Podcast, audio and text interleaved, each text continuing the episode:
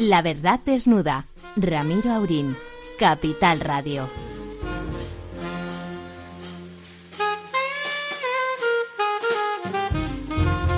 Muy buenas noches, amigas y amigos. Aquí estamos, otro día más, en estos días tan extraños, en estos días de la marmota a ratos y a ratos de que parece que no se va a acabar nunca y no es de la marmota porque realmente cada día tenemos más inquietud y las incertidumbres son más grandes, máxime cuando la gestión que se está haciendo de la crisis no parece para los que estamos en este programa, que somos unas ratitas, no nos parece de lo más eficiente. Don Ramón, ¿está usted por ahí, don Ramón Tamames? Aquí estoy justamente a pie de micrófono, preparado para todo.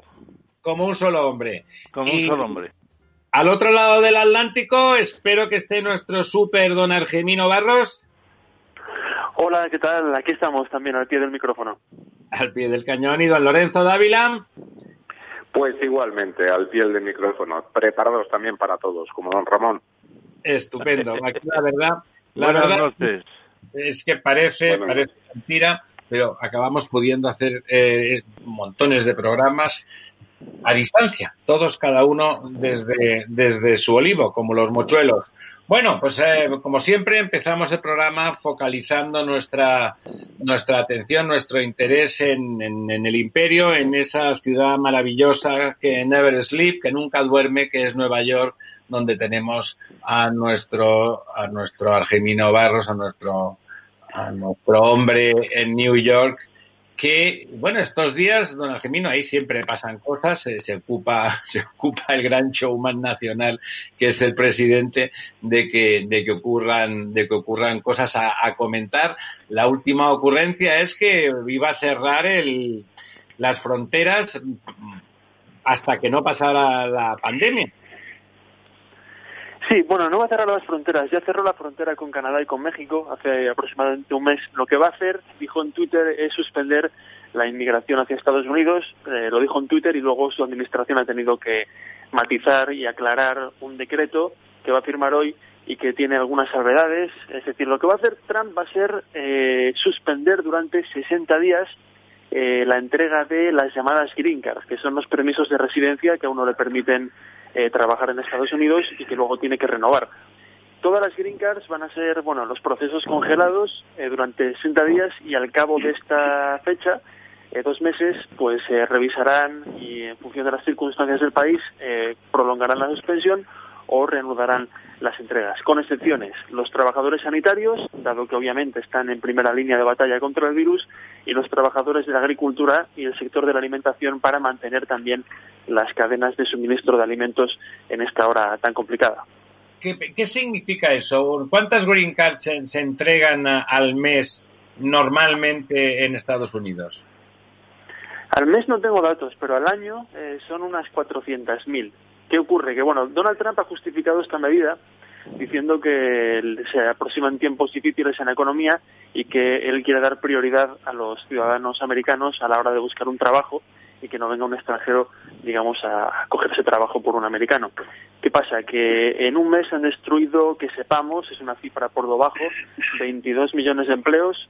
Eh, si comparamos esto con el número de gente que recibe una green card al año, 400.000, representa en torno al 5%, si no hago mal el cálculo mental. Y además, la mayoría de la gente que recibe una green card es gente que ya está aquí viviendo y sobre todo trabajando, aunque sea en, en negro. Mucha gente, por ejemplo, que viene de México, en el sector de la hostelería, del reparto, eh, en ciudades como Nueva York, California. Eh, así que no es una medida que tenga un impacto económico directo, es una prolongación, creemos, de la agenda eh, anti-inmigración del presidente que empezó a aplicar desde el primer día que llegó a la Casa Blanca. O sea, es una medida básicamente populista, es menos todavía, es el 2% aproximadamente de esos 22 millones de empleos, los 400.000 al año, que no serían 400.000, sino que serían más o menos unos 60, 70.000 en estos, eh, en estos dos meses, o sea que la cantidad sería realmente muy, muy, muy pequeña, ¿no? Sería realmente una cantidad muy pequeña. Nos decía, ¿cómo se lo ha tomado la población? ¿Se lo ha tomado en serio? ¿Su público, ese público que tiene, eh, le ha aplaudido? ¿Se lo han mirado con indiferencia? ¿Se le ha llamado populista una vez más? Eh, ¿Cómo ha caído la medida? Sí, todo en general. Aquí todo lo que ocurre siempre está, bueno, no solamente en Estados Unidos, se tiene que ver por el filtro de los dos grandes eh, partidos y la inmigración en especial. Eh, cualquier cosa que haga Donald Trump o cualquier otro presidente siempre tiene una, un prisma diferente entre republicanos y demócratas, ¿no? En este caso hemos visto ya reacciones, el lado conservador, sobre todo algunos senadores, como Tom Cotton de Arizona, son muy del America First, que es esta ideología nativista de Trump, y han aplaudido la medida. Y luego desde la izquierda, desde el Partido Demócrata, asociaciones inmigrantes, abogados de inmigración, eh, han criticado esta medida como xenófoba, cortina de humo para ocultar los fallos de la administración en la respuesta a la pandemia, etcétera, etcétera. Y realmente, bueno, cuando uno pone en Twitter que va a suspender la inmigración a Estados Unidos, pues evidentemente los medios de todo el mundo y aquí en Estados Unidos, pues centran su cobertura en eso, ¿no? Y lo que está ocurriendo mientras, pues eh, es también importante. Eh, la respuesta al coronavirus, los estados que quieren ya reabrir la economía a partir de este viernes, otros que ni siquiera han puesto medidas de confinamiento, etcétera, etcétera. ¿Y cómo vamos, don, don Argemino, en este tema justamente donde le va la vida a tanta gente? ¿Cómo vamos de muertos, de infectados? ¿Cómo vamos de miedo, de pánico social? Bueno, pues muertos aproxima la cifra ya eh, a los 45, si no 50.000, tengo que, volver a mirarla, pero bueno, más o menos está ahí, que es el doble del siguiente país, los siguientes países afectados. También es verdad que Estados Unidos pues es un país muy grande, mucho más grande, pero aún así son, son cifras eh, graves, ¿no? Y aparte eh, es curioso porque estamos viendo un ejemplo de, de democracia que llaman jeffersoniana. Como saben, eh, hubo un debate original en Estados Unidos entre Jefferson, que era el más el, abogado de la descentralización, del gobierno local, etcétera, y Hamilton, que era el partidario del gobierno centralista y fuerte, ¿no? Pues ahora parece que estamos viendo la vertiente jeffersoniana de eh, los gobernadores que no hacen caso al presidente y dentro de los estados los alcaldes no hacen caso al gobernador. Por ejemplo, en, Georgia, el gobernador Brian Kemp, un republicano, eh, quiere abrir la economía ya, el viernes. Y los alcaldes, algunos de ellos demócratas, pues dicen ni hablar. En mi ciudad, por ejemplo en Atlanta, la capital de Georgia, eh, vamos a continuar con el confinamiento porque los contagios continúan y porque no está la situación como para para empezar otra vez a la vida normal porque puede haber un rebrote y, ser mucho más salvaje que el, que el anterior. Ha estado muy bien esa referencia, me ha gustado, eh, Argimino, sobre eh, Hamilton y Jefferson, porque fueron padres fundadores. Hamilton precisamente es el primer tesorero de los Estados Unidos, secretario del Tesoro, muy amigo de Washington, y era el centralista, efectivamente, es uno de los impulsores de la Constitución junto con Madison y algunos más. Entonces, efectivamente, aquí es que no nos damos cuenta de que un Estado federal, quizá el más federal son, son Suiza y, Estados Unidos. Suiza, los cantones forman la Confederación Helvética y en Estados Unidos son los estados que querían o no entrar en la Constitución de 1787, por ejemplo, de la UER eh, retrasó más de un año su ingreso y pensaba que podía seguir siendo independiente. A mí me parece que ahí tiene eh, Trump mucho que aprender en estos días. No se había leído bien la Constitución y se está llevando algunas sorpresas por el poder inmenso de los estados, que no tienen aquí los presidentes de las comunidades autónomas, aunque sean también muy poderosos eh, cuantitativamente, ¿no? ¿Cómo, tenemos, ¿Cómo tenemos la curva de, contagios y muertos, don Argemino? ¿Sigue subiendo? ¿Ha llegado a la meseta? ¿Dónde está en Estados Unidos? Yo creo que se está aproximando un poco a la, meseta. Eh, ya ha llegado en la zona, el epicentro, aquí mismo en Nueva York, ya la meseta ya se pasó hace, bueno, estamos en, ya se pasó el pico hace aproximadamente cinco días, las hospitalizaciones llevan bajando de ritmo una semana y los fallecimientos también han bajado y ahora mismo, después de tocar máximos hace una semana, ahora mismo fallecimientos y hospitalizaciones están al nivel de el 1 de abril aproximadamente, con lo cual hemos vuelto a niveles un poco más bajos eh, para alivio de la, de la población. Y luego, pues como digo, depende un poco de cada estado. El cómputo general siguen creciendo, pero también se han suavizado las, las, la propagación del virus, el número de contagiados día a día.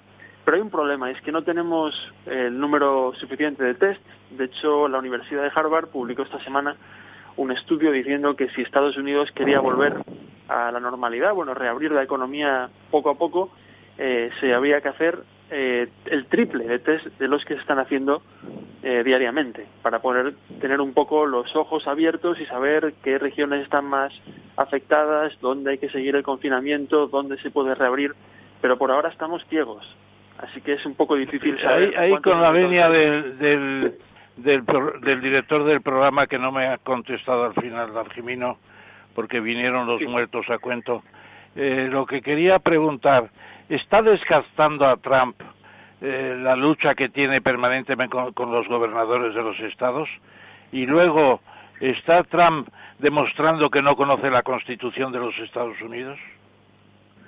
Sí, yo creo que sí le está desgastando. Al principio tuvo una subida ligera en el índice de aprobación, llegó al 48%, lo cual es máximos para Trump, que es un presidente que, a diferencia de cualquier otro presidente de la historia, nunca ha rebasado el 50% de popularidad es un presidente que tiene una base muy estable, pero luego, eh, al cabo de unas semanas, eh, volvió a bajar y ahora está creo que en el 42-43, que es un poco la media del, del presidente. Y es curioso porque en este país, cuando ocurre algo grave, como es la situación ahora, o como fue el 11S u otras catástrofes, los líderes eh, siempre reciben un, un, aumento agresivo de popularidad. Creo que George W. Bush llegó al 80%, 85% en los días del, del 11 de septiembre. Y luego respecto a Trump y los gobernadores y la forma en que funciona el país, sí, hay muchas fricciones. Él dijo hace una semana que él tenía una autoridad total sobre los gobernadores.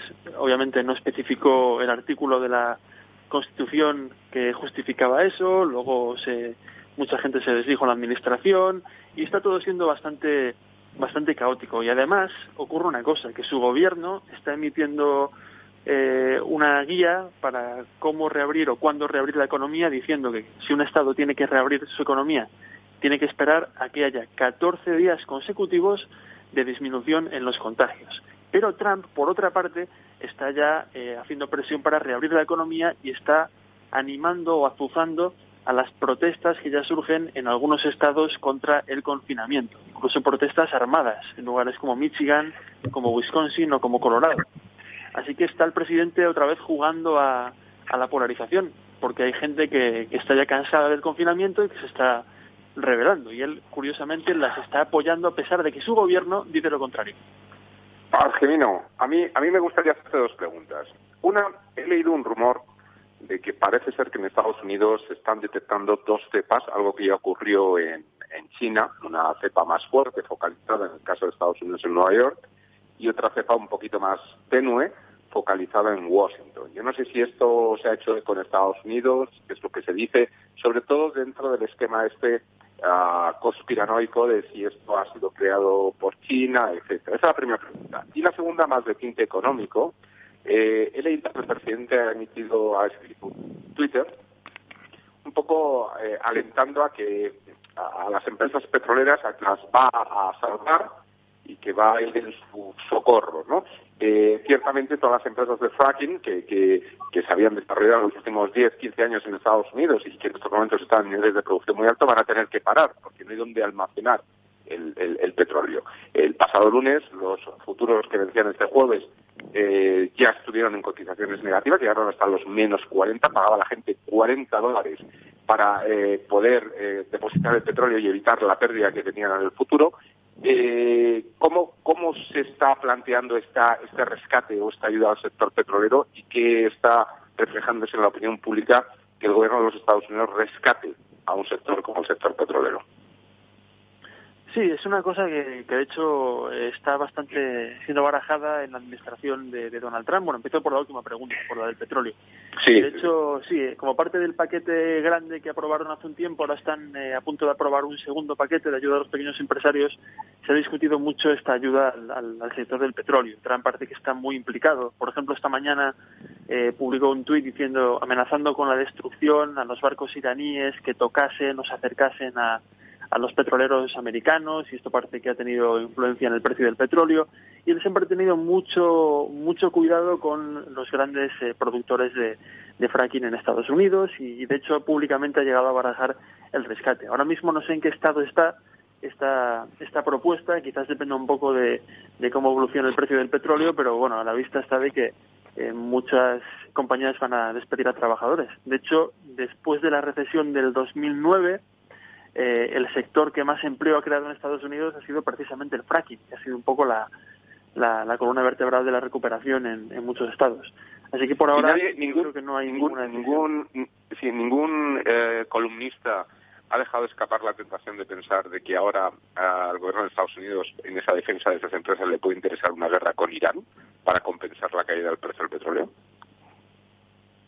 Hombre, yo no, no lo he visto. Yo lo, que he visto por ahora es eso, la amenaza de Trump a los barcos iraníes y, también su propuesta, su idea de, poder incluso rescatar a, las empresas del petróleo. Yo creo que Irán, eh, la guerra con Irán ha quedado un poco en, un segundo plano. Yo no he visto que ningún columnista o ningún pensador la haya, la haya barajado porque sería un poco añadir. Eh, recordemos que este año empezamos con el asesinato del general iraní, que parece que ocurrió hace ya una década y, se habló mucho del tema, pero ahora yo creo que el coronavirus, al menos en este momento, está eh, eclipsándolo, eclipsándolo todo. Oye, ¿y las noticias? las noticias de la... Espera, Ramón, que hay una pregunta pendiente. Sí, la primera pregunta sobre, ah, sí, sobre los virus, ¿verdad? Sobre la, mutación. Que había dos tipos de virus de los cepas, una posiblemente más en Nueva York y otra más débil en Washington. Sí, he visto algunas informaciones al respecto, pero no saben los científicos hasta qué punto son dos versiones diferentes del virus. Eh, la semana pasada entrevisté a un virólogo eh, aquí en Estados Unidos, de Boston, que además es inversor de una empresa de biotecnología, y le pregunté lo mismo. Le dije, eh, bueno, ¿qué ocurre si el coronavirus, el nuevo coronavirus, muta y entonces hay que desarrollar una segunda vacuna, que es lo que ocurre con la gripe, que es un virus, al parecer, eh, muy flexible, que tiene un, código muy complicado y que cada año cambia y por eso hay que cambiar la vacuna. Y él dijo que el coronavirus tenía una secuencia muy sólida, muy sencilla y que seguramente la vacuna durase unos años, ¿no? Y eso también implicaba que el, que el virus eh, no que él supiera no había mutado por ahora. Es verdad que tiene impactos diferentes en, según los países. Por ejemplo, aquí en Nueva York eh, hay una gran proporción de jóvenes eh, enfermos, ¿no? Creo que la cifra es 40% de los hospitalizados en Nueva York tienen menos de 54 años, lo cual es muy diferente, por ejemplo, a España o a Italia, pero creo que eso tiene razones demográficas y sociológicas del número de personas mayores que hay en la población, etcétera, más que el virus en sí. Eh, según este virólogo, no hay prueba de que haya habido una mutación eh, del virus, por ahora. La pregunta que estaba haciéndote, querido Argemino, es que hoy ha mejorado la bolsa y una de las cosas que no ha sorprendido a nadie es la subida impresionante de Netflix, ¿no? ¿Puedes hacer algún comentario a propósito? Sí, Netflix, bueno, muy muy sencillamente Netflix eh, añadió, creo que fueron 18 millones de, suscriptores en el último mes, por razones evidentes, ¿no? Todos confinados, pues eh, viendo la televisión. Además tiene un documental que seguro que ya no he oído hablar de él, Tiger King, que ha pasado con toda la, los datos de audiencia. Así que se suma en el confinamiento con un documental exitoso y ha tenido un, un trimestre Netflix excelente por este último mes. Y eso se refleja en, en la bolsa. Muy bien, hoy no me comentaba usted, don Argemino, en otro, eh, en otro ámbito, que hay un revival de, de branding antiguo, de, de, vintage, de nostalgia. Hay un, hay un, eh, esa, la reclusión, el riesgo, la incertidumbre ha hecho que los americanos miren atrás con nostalgia. ¿Cómo, cómo se produce eso? Sí, es muy curioso, porque tenemos algunas marcas, por ejemplo, Sopas Campbell, eh, Kraft Heinz, de la típica marca de ketchup, eh, todo tipo de marcas así viejas de los años marcas 20, pop, 30. Marcas pop. Sí, sí, marcas pop que han tenido una caída en las ventas en los últimos años, porque el, consumidor americano se vuelve más sofisticado, más que si lo orgánico, que si lo sostenible, que si tal, han ido cayendo pero en este último mes han tenido un subidón impresionante de ventas. Han subido las ventas de Campbell, quiero recordar, en torno a un 50% en, en un mes eh, interanual, ¿no? Y, también con Kraft Games y con muchas otras. Y, sí, parece que eh, también ocurre en el cine, ojo, es, es interesante. Cuando hay tiempos así de incertidumbre, eh, vuelven eh, las, las películas antiguas o los remakes, ¿no? O, las, las sagas y, todas estas cosas. También se ve en España, ¿no? Con lo de Yo fui a GB y todo, toda esa historia. Y en este momento la pandemia parece que ha tocado una fibra sensible en los americanos y, mucha gente quiere volver a las marcas que comía, que tomaban la infancia, ¿no? Es como si todos estuviéramos en, en la cueva contando historias y, y la parte esa nostálgica de la infancia y del ketchup y de las sopas Campbell eh, ha vuelto con fuerza. De hecho, Kraft Heinz creo que ha tenido que triplicar el número de trabajadores en algunas fábricas con efecto inmediato para hacer frente a la demanda. Así que es un fenómeno curioso, ¿no? Oye, ¿y cómo, va, cómo, va, cómo va Walmart? ¿Está experimentando también un crecimiento Walmart? Sí, Walmart, Target y, también Amazon, por supuesto, porque están eh, entregando a domicilio eh, en cantidades masivas, eh, contratando a decenas de miles de trabajadores y van a salir reforzadas de esta pandemia seguro, igual que las grandes tecnológicas. Interesante. Don Argemino, eh, si no tenéis compañeros, Lorenzo, don Ramón, una última pregunta para él. Le dejamos que se retire a cuidar de su Constantín y de su señora esposa. Argemino, un abrazo. Hasta miércoles. Un abrazo. Muchas gracias. La verdad desnuda con Ramiro Aurín. Únete a El Viajero de la Ciencia todos los jueves a las 10 de la noche en Capital Radio. Acompáñanos por todo el mundo en nuestra búsqueda de las noticias más impactantes sobre ciencia y tecnología. Síguenos en las redes sociales y en el podcast buscando El Viajero de la Ciencia.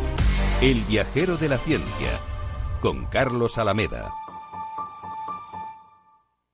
Esto te estás perdiendo si no escuchas a Luis Vicente Muñoz en Capital, La Bolsa y la Vida. Es fundamental salvaguardar la seguridad jurídica porque el dinero puede elegir otros mercados eh, pues muy rápidamente. ¿no? Miguel Zurita, presidente de ASCRI, la patronal de Capital Riesgo en España. No te confundas. Capital, la Bolsa y la Vida con Luis Vicente Muñoz, el original.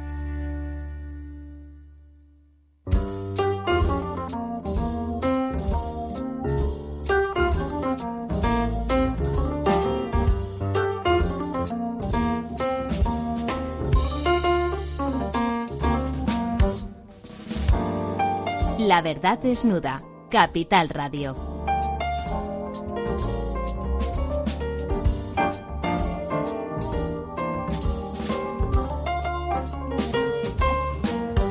Aquí estamos de vuelta, 28 minutos después de las 10 de la noche, y volvemos a tener a nuestro queridísimo doctor convaleciente, que ha tenido alguna pequeña complicación, porque nos va a seguir contando cómo ve, cómo ve él su propia enfermedad y cómo ve eh, la salida, la posibilidad de rebrote. Bueno, sus reflexiones al respecto de eso que son particularmente ilustradas.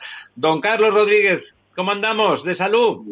Muy buenas noches y unas buenas condiciones en este momento, verdaderamente, después de 25 días ingresado con pequeños flecos que hubo que ir corrigiendo eh, cada 48 horas. ¿Eh? Me decían, como aquello de hoy no se hacía, mañana sí, hoy no se va, pero dentro de dos días sí que se va. No, hemos analizado, bueno, un, un prolijo control se me ha realizado, porque efectivamente yo entré ahí en unas condiciones de ese 20% de alto riesgo, alto riesgo. Por supuesto que este medio tiempo, pues... ¿En qué han consistido estos flecos? ¿Perdón? ¿En qué han consistido esos flecos que han ido saliendo, don Carlos?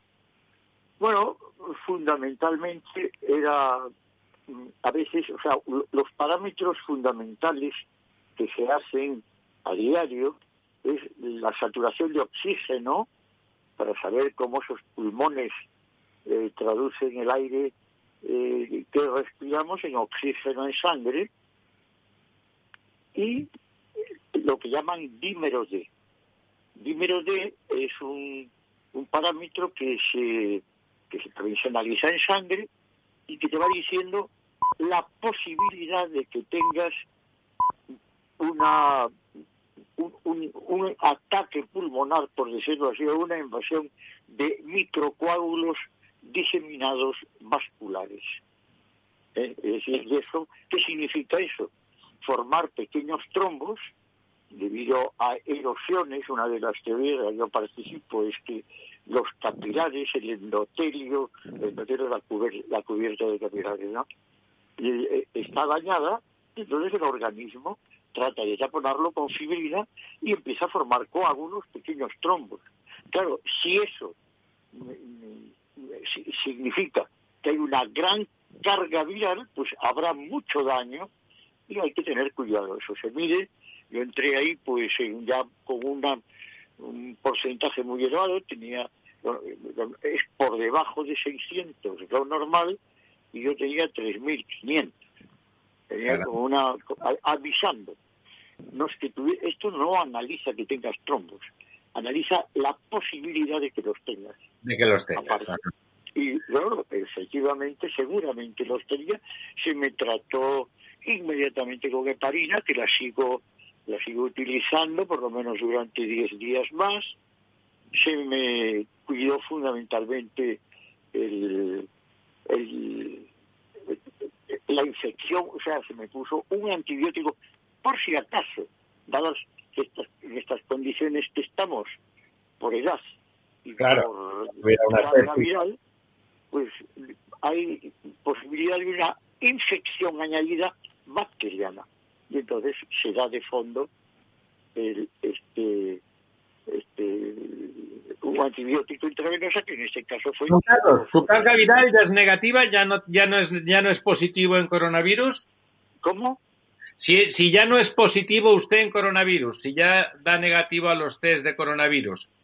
Bueno, en este momento es posible, hay tres análisis fundamentales para controlar esto y que yo creo que se, podríamos espabilarnos un poco para que estuviesen más al alcance de la población.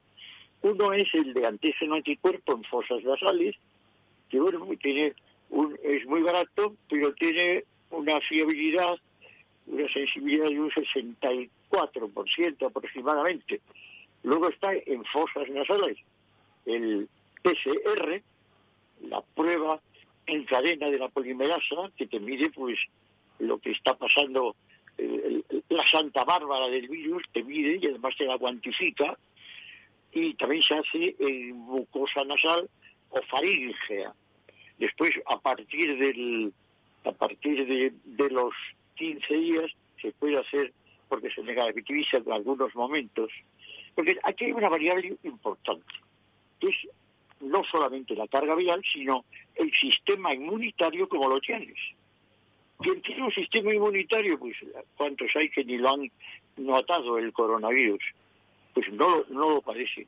Otros sistemas inmunitarios rechazan, rechazan rápidamente el, la gravedad o la incidencia del coronavirus, que es ese 80% que va de leve a moderado.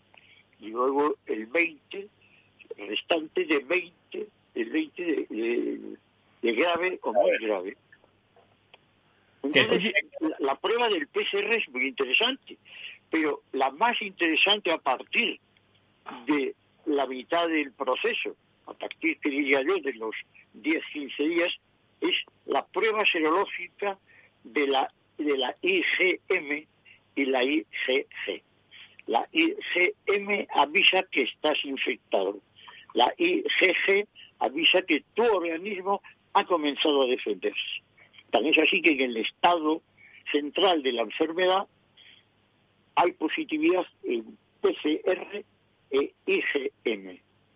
Cuando aparece en sangre la IgG, está diciendo, estamos empezando a defendernos, pero siempre que está la IgM en sangre, estás infectado. Claro. La particular es que desaparece eh, tanto la PCR, que se suele mantener un poco más, pero desaparece PCR desaparece IgM, te, te, queda la IgG que te está diciendo, está usted curado y tiene defensas propias. Creo, Carlos, doctor, creo que en alguna ocasión has dicho que el coronavirus tiene su propia inteligencia y que tiene una estrategia de ataque y que es difícil de acabar con él precisamente por esas características que no tienen otros virus. ¿Podrías explicar eso? Bueno, el, el gran biólogo, ese sí que podría decir muchas más cosas que yo, por supuesto, eh, Luis Juanes, del Consejo Superior de Investigaciones Científicas, pues y, me acuerdo que le oí decir en una charla, el coronavirus es, para nuestra desgracia, un gran estratega. Efectivamente, tiene una serie de claves que son, pues, desde pasar desapercibido, ¿eh? desde pasar desapercibido, tiene ahí una, mm, una proteína N que lo hace invisible para las defensas y los detectores del sistema inmunológico. Y tiene una proteína S, que es una llave que se mete en una C proteína de la membrana de, las membranas de las células y lo abre como que abre una cerradura y penetra olímpicamente. Entonces, ese es la estrategia, la, la gravedad, podríamos decir, de este virus, que es mucho más complejo que los virus primos hermanos, pero de menor categoría, que son los de las gripes, obviamente. Ya tuvimos dos SARS, el SARS y el MARS, en, en el 2003 y en el 2012, me parece que fue así, en, en, en Oriente Medio, y precisamente los específicos, la terapia que se emplea hoy porque no tenemos, como dije otra vez, no, tenemos ningún eh, eh, medicamento específico para el coronavirus. Pero los que se están empleando, muy buena cara están dando, muy buena cara. Lo que sí se está viendo, que el tiempo que estuve yo, 25 días, se pueden pasar en casa, pero yo tuve el problema de aparte de que pasamos una cosa. Perdón que voy a beber un poquito de agua. Por favor. Bueno,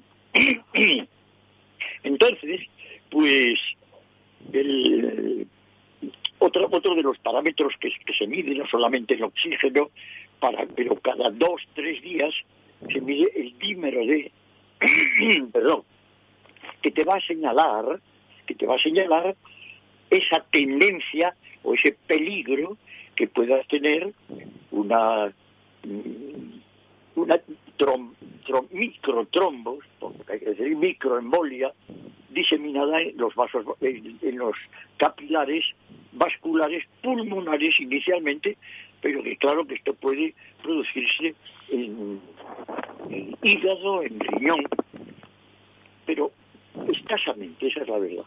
Fundamentalmente esto sucede cuando el paciente está deteriorado por una enfermedad crónica, como pudiera ser diabetes descompensada o trastornos cardiovasculares, que tener cuidado los varicosos y personas que están enfermas de problemas renales crónicos. Y otra pregunta que la gente se hace frecuentemente, doctor, es la siguiente. Eh, el haber pasado por el contagio y el proceso, eh, digamos, de enfermedad y de recuperación, ¿significa la autoinmunización para el futuro? Bueno, mm, como dije en un comentario, aquí vamos aprendiendo hasta los más sabios, poquito a poco, porque esto es que es como cuando la guerra de guerrillas, o o, José María el Tempranillo, que no sabíamos, por dónde llegaba. Bueno, entonces eh, lo que se lo que se lo que se vea, como acabo de decir, que no solamente son 15 días, que esto puede llegar al mes y sobre todo dependiendo, vuelvo a decir, de las características inmunológicas de la persona. Pero eh, la inmunidad adquirida habitualmente dura esa IgE eh, que viene a, ser pues como un, escudo para el ataque del, coronavirus suele durar de seis a ocho meses. Hay quien dice cuatro, quien dice seis. Pero, de todas maneras, algo queda. Esa es mi opinión, algo queda. Tenemos que estar preparados para la segunda remesa del coronavirus que aceptan los grandes sabios del tema que será menos fuerte allá por octubre-noviembre. O sea que tenemos un riesgo cierto de recidiva si no se hacen las cosas bien. Sí, sí, efectivamente, clarísimamente. La vacuna está mm, a pasos agigantados tratando de hacerla en diversos centros, incluso aquí, el, el doctor Luis en, Juanes, y lo dijo muy claro en una, en una conferencia. Oye, yo no me voy a dar prisa porque para sacar una vacuna con efectos secundarios poco estable, no, hay que hacerlo un poco más serio, de, de, dar prisas por aquello, o por carrera comercial, o porque ha venido algún iluminado que dice, no, esto está solucionado. No, ojo con las vacunas. Otra, otra pregunta que quería... La última es que alguien comentó, nos meten los virus en, y, nos dejan señalados para poderlos... No, pide usted, por favor, por supuesto que todos somos imperfectos, pero las vacunas, las vacunas se hacen independientemente que sea un gran negocio, yo ahí no entro. Podemos hablar luego de los negocios, pero ahora estamos hablando de las saludes. Creo que se está haciendo con una rigurosidad correcta y que la vacuna saldrá cuando se haya dominado, pues, vamos a poner el 99% de cualquier tipo de riesgo o que, o que, se, o que se fermente dentro de las ampollas o las jeringas, ¿eh? una, una estabilidad correcta. Y la pregunta que se hace también mucha gente, la inmunidad mejora con una buena carga, una buena carga vitamínica y qué vitaminas son las que protegen más frente a un ataque tipo tipo eh, virus coronavirus. Bueno, hay quien le llama esto medicina alternativa, hay quien le llama medicina empírica, como yo. O sea, si nosotros analizamos el sistema, toda la trama, la tramoya del virus que ataca metabolismo, que ataca células, que ataca determinados, pues es conveniente tomar medidas de minerales, vitaminas e incluso probióticos, porque existe la gran sospecha que el coronavirus ataca también el aparato digestivo. Entonces, siguiendo el argumento, si ataca el aparato digestivo, no solamente se carga las células de las paredes o otros, otro tipo celular, sino que también se cargaría las bacterias. Y las bacterias son productoras, el sistema de microbiota intestinal es el encargado de crear el 85% del sistema inmunológico.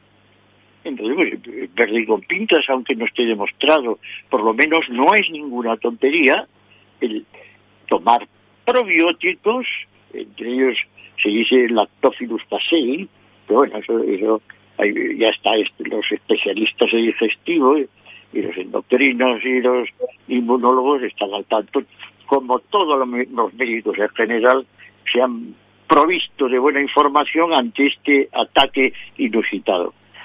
Vitamina C, obviamente, es un buen resultado, es, ayuda mucho a las suprarrenales, y lo que sí que no se debe de tomar de golpe, porque como es hidrosoluble, la pierde el riñón. Es conveniente tomarla en tres dosis, de una a tres gramos o más, desayuno, comida y cena. El omega 3, para mí, eh, me terminarán deteniendo por la gran defensa que hago yo, los que no creen en el omega 3. El omega 3 es el proveedor fundamental de unas hormoncillas que tienen una vida de 45 segundos, los autocones que se llaman, que son propios de regiones de células, y que tan pequeñitas y tan olvidadas por muchos, y, se le dio un premio Nobel a quien lo descubrió, que en este momento no acuerdo su nombre y me parece una falta de respeto. Muy bien. Pero, pero fenomenal el dar omega 3 que aumenta, nutre eh, un ácido araquidónico de las membranas de las células con bastante certeza podemos decir que mejora la impermeabilidad del coronavirus adentro de la célula. Y después vitamina D, está, está bastante referida, la vitamina D, que antes, hasta hace poco pues era para los huesecillos, y había que tomar vitamina D, para los niños se daba vitamina D. Eh, acuerdo yo del aceite de hígado del bacalao, madre mía, que, que cada vez que me lo tomaba me daban de precio luego una galleta, no de las de bofetas, sino de las otras. Sino de las dulces. Y, exactamente. ¿Quiere hacer una última pregunta, don Ramón? No, simplemente le preguntaría una nota que tengo anotada aquí que me han dicho que puede ser una buena prescripción.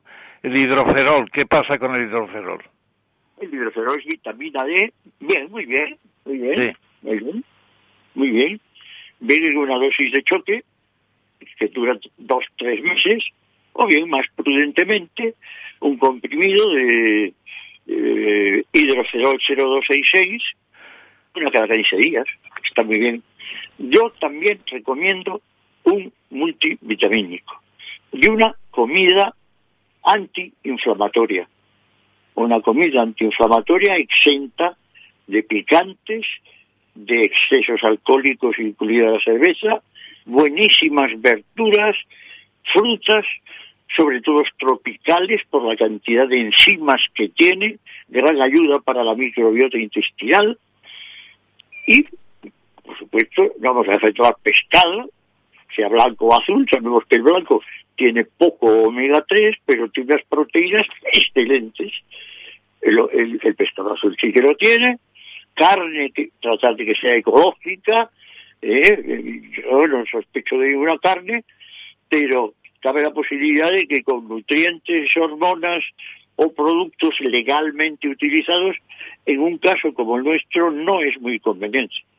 y después, quesos frescos, no, no abusar de los quesos fermentados y mantener un movimiento intestinal perfecto. Oye, no sigas que vamos, vamos, no vamos a poder comer nada prácticamente ni beber.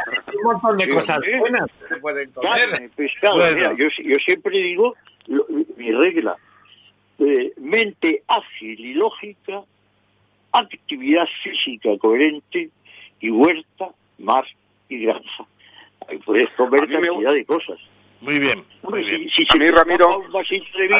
Lorenzo, yo, soy ¿Qué quiere preguntar a nuestro invitado, don Lorenzo? Sí, doctor. Eh, yo hay una pregunta de unas noticias que cada vez me resultan más inquietantes, eh, que vienen de Corea del Sur, porque ya hay cientos de casos en los que, bueno, pues las personas han curado, les han dado negativos en ese PCR, etcétera, etcétera, y parece que se o se reinfectan o podemos estar en un caso en el que, como ocurre con la varicela y el zoster, eh, queda como larvado el virus y en un momento dado se reactiva. ¿Qué, posibilidad hay esto? ¿Hay alguna clínica en España, algo que ya se empiece a observar?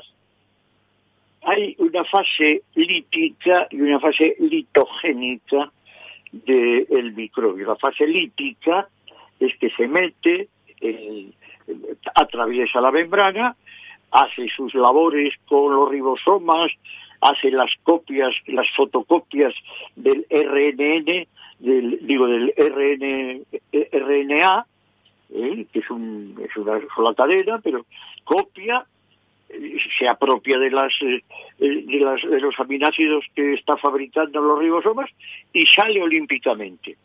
Pero la fase litogénica, sospechosa, es que atraviesa la membrana no solo de la célula, sino la del núcleo, y se instala dentro no del ARN, sino que del DNA, del ácido desoxirribonucleico, de la santa barba de toda la, de toda la célula, ¿no? Y entonces se queda ahí dormido y queda como pasajero. Y puede haber en algún momento que aparezca que salga otra vez a, atacar los ribosomas, que yo les, doy mucha importancia, vamos, los ribosomas son, la, son eh, la fase fundamental de la vida porque son los creadores de los aminoácidos. La información mm, de la necesidad de aminoácidos viene del núcleo, precisamente por el ARN, del que chupa rueda el ARN del virus. Este ARN da las señales de los aminoácidos que necesita la célula o el organismo y el, R, el, el ribosoma las fabrica.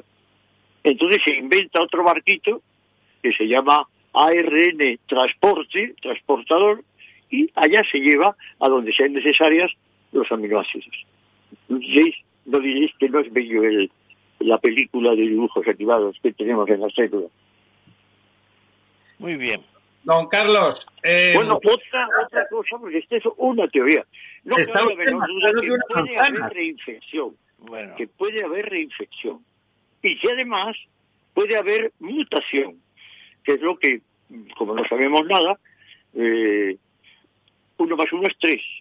Se une con otro, se junta y puede crear un coronavirus. Hay cuatro familias de coronavirus, alfa, beta, delta y gamma, nuestro protagonista es de la, de la serie beta. Entonces, efectivamente, hay que considerar eso. Hay que considerar porque hay mucha ignorancia, no ignorancia en el, sentido peyorativo, sino desconocimiento. Y poquito a poco lo vamos a acercar. Pero bueno, ante lo que estamos teniendo, cualquier precaución y cualquier noticia por alarmante que sea, debe de ser filtrada con serenidad y ponerla al servicio de la ciudadanía. Creo que no deberíamos cansar más al doctor, querido moderador. Estoy de acuerdo. Don Carlos, nos alegra mucho ver que está usted con una marcha formidable, como siempre, y esperemos que, bueno, que remate eso y que dentro de cuatro días esté usted por casa. Eh, le volveremos a llamar a ver qué nos cuenta esperemos que con la ayuda de las mascarillas, que otro día hablamos de eso, pero que efectivamente tengo que estar aquí en una cuarentena, la cuarentena tiene que ser 40 días y no 15 ni 20. Cuarentena es 40. 40 días que hacían en tiempos de Matusalén cuando había una pandemia una infección. Pero bueno, ahora yo tengo una cuarentena de 10 días de estar solo en casa, no tendré tiempo para hacer una película más del solo en casa, pero tengo que estar 10 días en casa preventivamente. Yo, como podéis ver, me encuentro en un estado extraordinario, la famosa eh, y la intensidad del, del dímero D, que es el que señala los de los microcoágulos, está en su sitio, buen apetito, ganas de daros un abrazo a las distancias oportunas. Pues estupendo, don Carlos. Volvemos a llamarle en breve. Un abrazo, póngase bueno. Muchas gracias. Buenas noches. Capital Radio. Aportamos valor. ¿Desde cuándo tiene efecto la suspensión? Cuando exista fuerza mayor en caso de fuerza mayor desde la fecha del hecho causante de la fuerza mayor, por ejemplo, desde que la actividad de la empresa se suspenda por orden de la autoridad sanitaria en el marco de la crisis del COVID-19, mientras que en caso de causas económicas, técnicas, organizativas o de producción, los efectos serán desde la fecha en que la empresa comunique su decisión a la autoridad laboral, salvo que la empresa establezca una posterior.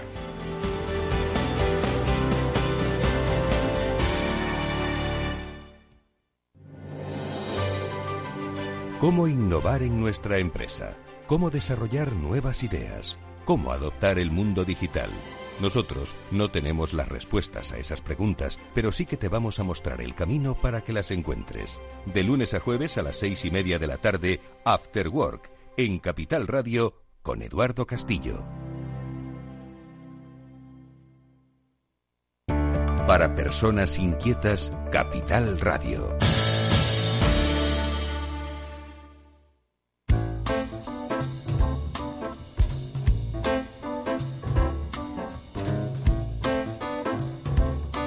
La verdad desnuda, Capital Radio.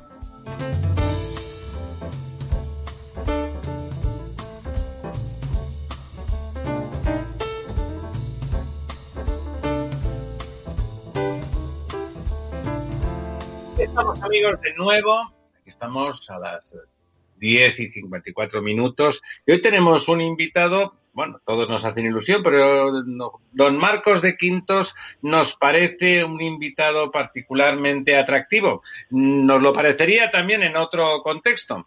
Una persona, un ejecutivo premium, un político eh, que sí que tiene vida antes y tendría muy probablemente después de pasar por la política y que seguramente, igual que otros, debe de estar eh, asustado de ver eh, cómo la gestión la gestión en términos técnicos estrictamente de la, de la crisis está siendo lamentable. Pero antes de entrar con él, que podríamos estar tres días, vamos a dejar que nuestro profesor Tamames haga una semblanza y le haga la primera pregunta. Bienvenido, don Marcos. Sí, una semblanza rápida. Bienvenido, Marcos. Y todo el mundo sabe que has estado al frente de importantes destinos en una multinacional que como decía Bill Gates, dice dentro de 70 años no sabré, no, no, no sabemos si existirá, si existirá Microsoft. Lo que sí estamos seguros es de que seguirá Coca-Cola.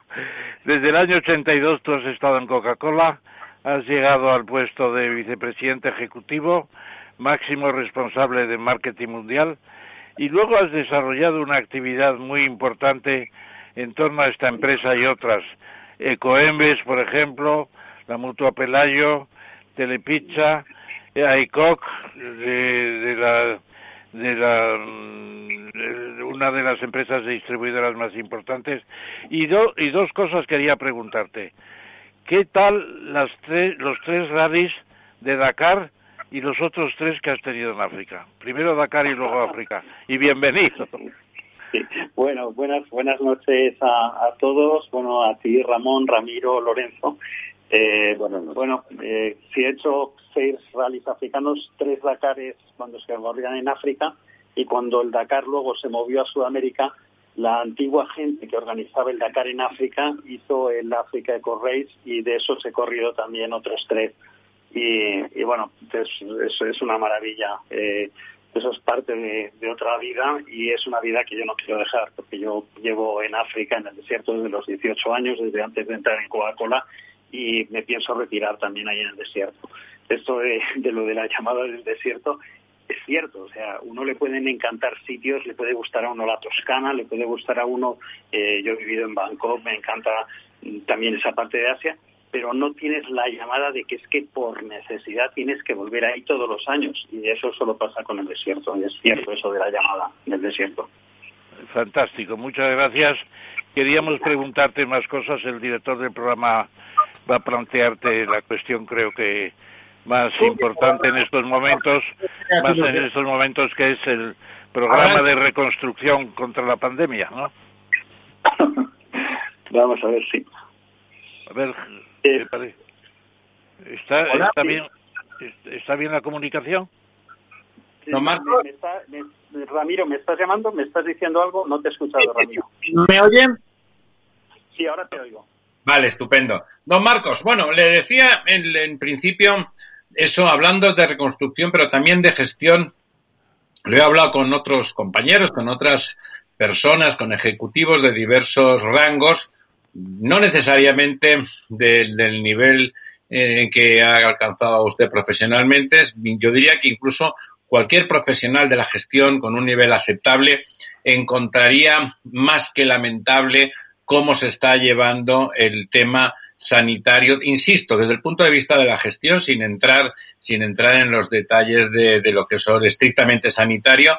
Y comentamos en más de una ocasión que uno haría un equipo con 20 personas que conoce dedicadas a la gestión eh, y, que todo iría tipo 20 veces mejor. ¿Es usted, eh, en algún momento ha transmitido un sentimiento crítico? Eh, ¿Le parece que sería evidente y fácilmente mejorable esa gestión, que se podría hacer de una forma más técnica, de una forma más profesional, que sería fácil o realmente no, no lo sería tanto? Sí, bueno, eh, por supuesto. Es decir, eh, yo he sido muy crítico, pero yo creo que Ciudadanos sigue siendo muy crítico. Otro tema es que dentro de que somos críticos, lo que estamos es mm, poniendo una mano para eh, tratar de corregir cosas que el gobierno está haciendo unilateralmente y que son malas. Entonces, eh, nuestra crítica a lo que está haciendo el gobierno no nos exime de decir de tratar de ser útiles tanto a la ciudadanía, a los trabajadores, a las empresas y creemos que como partido político lo que mejor podemos hacer en este momento es decir, señor Sánchez, aquí tiene nuestra mano, pero por favor déjese ayudar porque en estos momentos el, país tiene un problema, pero el tender la mano en estos momentos al gobierno no significa que nosotros estemos siendo acríticos con el gobierno, todo lo contrario.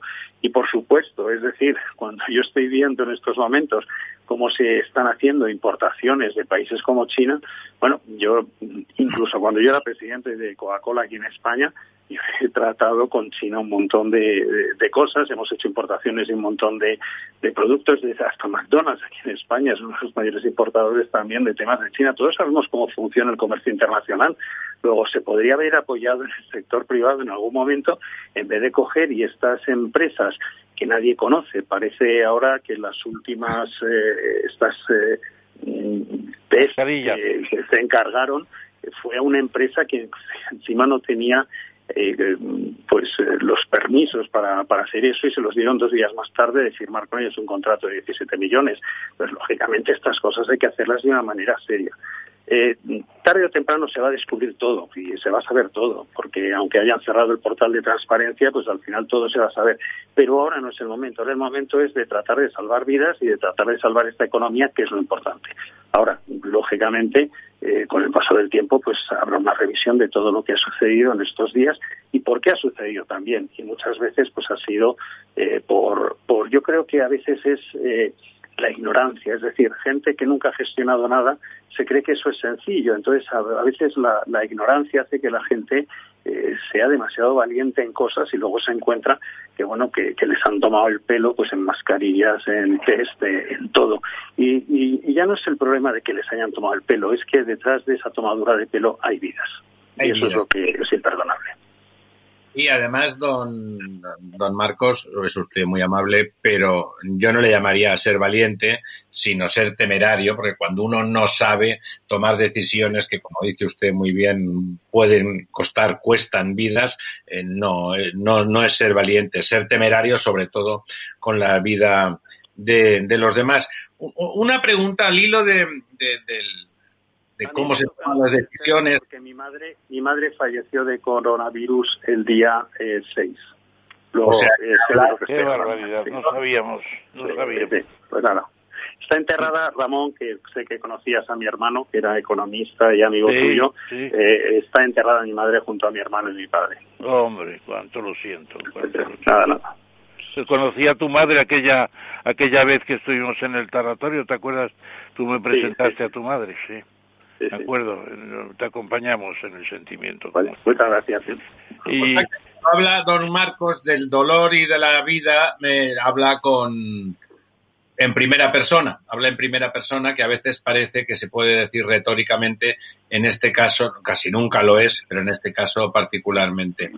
¿No, no le da a don Marcos temor que, que de golpe oír a, a la ministra de Trabajo criminalizar tentativamente a las empresas, de hacerlas como sospechosas preventivas, que no se tenga en cuenta que de ninguna manera se podrá reconstruir el país que va a quedar tan tocado sin, sin la presencia de las empresas, que son las que crean riqueza y las que crean empleo, no, no, tiene la sensación de que no vamos a hablar en serio de las cosas y del cómo hacer, que eso será discutible, sino de que, sino de que hay una estrategia de una parte del gobierno que justamente lo que pretende es culpabilizar a las empresas y avanzar en la nacionalización de algunos servicios públicos?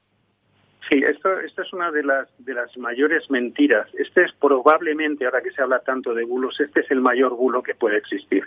Eh, yo, yo creo que la mejor política social, es decir, la única sostenible, es conseguir que la gente no pierda su empleo. Eso es lo primero. Y eso no se logra por decreto, porque si la facturación cae, si, no puede reducir los costes una empresa y le cae la facturación, pues no hay decreto que evite el cierre. Y luego, también es muy importante que yo creo que gente del gobierno tiene que saber que cuantos menos empresas y menos autónomos estén el cierre, pues menos gasto social se necesitará. Y, uno de los temas hoy estaba hablando en el, estuve en el Congreso haciendo una pregunta parlamentaria a Nadia Calviño y, le reafirmaba, yo sé que ya lo sabe, que de esta crisis no se sale contra las empresas, sino por las empresas. Y, y hay un tema muy curioso, es decir, no existe ningún país en el que a sus ciudadanos les vaya bien si a las empresas no les va bien. Yo, yo, a veces digo que me digan un país, que me digan, no, es que en este país hemos destrozado las empresas y mira qué bien viven los ciudadanos. Es que no existe. Y a veces lo que también me doy cuenta es que este gobierno, que tiene muy poca experiencia en lo que es el mundo de la empresa privada, es como si se encontrara más cómodo eh, proveyendo de salvavidas que evitando naufragios. Es decir, se encuentran en su salsa pues definiendo y repartiendo subsidios, porque les da popularidad y clientelismo, que evitando que empresas y autónomos echen el cierre. Y, ahí es donde de repente pues es que no, es que no las entienden. Es decir, este es un estado muy pródigo con el dinero ajeno, con eso de los permisos retribuidos, etcétera, pero no entienden realmente que si las empresas se caen, son las que están sosteniendo este estado del bienestar. Entonces yo, la verdad, me quedo alucinado. Pero otro tema muy importante es efectivamente lo que estabais comentando. Eh, es ese pacto por lo público que está diciendo parte del gobierno, no digo todo el gobierno, pero todos nos entendemos, que ese, esa loa excesiva que existe a lo público, eh, que yo por supuesto tengo un reconocimiento a toda la labor que están haciendo pues sanitarios, etcétera, pero cuando hay ese exceso de loa, a veces lo que denota es cierta animadversión y menosprecio a lo privado. Y lo que aquí eh, se está haciendo es eh, reivindicar mucho lo público para ocultar gente o ignorar que el sector privado se está dejando la piel en esta crisis, que hay agricultores, que hay ganaderos, que hay pescadores, que hay transportistas, que hay tiendas de alimentación, que hay farmacias con sus farmacéuticos arriesgándose y sirviendo, hospitales privados, clínicas privadas y consultas privadas, taxistas llevando gratuitamente a sanitarios al trabajo, corporaciones gestionando compra de suministros y donándolos. Luego llega un momento en que dices, oiga, pero, pero que el sector privado está demostrando, incluso con mayor responsabilidad, que funciona y desde luego empresas como Siemens, oye, pues están, están comprando test para sus empleados, EPIs. Entonces, si todo esto está, ¿por qué hay que sacar de conclusión que hay que proteger lo público? Hay que proteger lo público, pero hay que proteger lo privado también, que están dando el callo. A diferencia de somos todos, los privados. y, por cierto, os voy a decir una cosa. Lo más curioso de que funcione el sector privado es que, bueno, tenéis que comprobarlo, pero me ha llegado que al final el sector público y el gobierno eh, creo que está en estos momentos contratando a McKinsey, ¿eh? a una consultora privada, para ver qué consejos les da para salir de la crisis. Luego, a esos extremos llegamos la confianza que tiene tanto Carmen Calvo, que se va a una clínica privada, y el gobierno que contrata un estudio con McKinsey para ver por dónde sale. Eh, yo, Marcos, te haría una pregunta muy concreta a partir de la sesión de hoy del Congreso, porque ayer se decía que Casado y Sánchez habían llegado a un acuerdo para constituir el Pacto de Reconstrucción Nacional con cuatro mesas, Economía, Sanidad, Estado de Bienestar y Ayudas de la Unión Europea. A mí me parece bien, me parece bien el llegar a un acuerdo sacando del gobierno lo que es tanta especie de, de prevalencia, de auto, autobombo, etcétera, y poner en el Congreso el meollo de la cuestión de una vez. ¿Qué se ha hecho hoy? ¿Se ha aprobado algo parecido a esto o seguimos en las dudas de cómo se va a, cómo se va a organizar el, pacto necesario?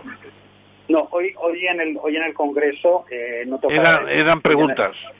sí, hoy en el Congreso lo que ha habido ha sido eh, bueno eh, ha habido algunas otras cosas que estaban ahí pendientes, ha sido también eh, la renovación del estado de alarma y luego ha habido preguntas de control al gobierno.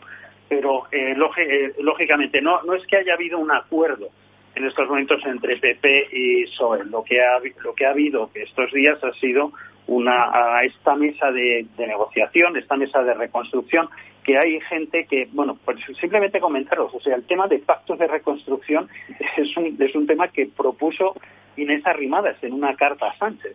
Y lo curioso es que Sánchez, bueno, acogió el concepto e incluso lo que hacía en esas romadas era hablar de cuatro puntos, que era el, tema eh, sanitario, el tema económico, el tema social y el tema de la Unión Europea.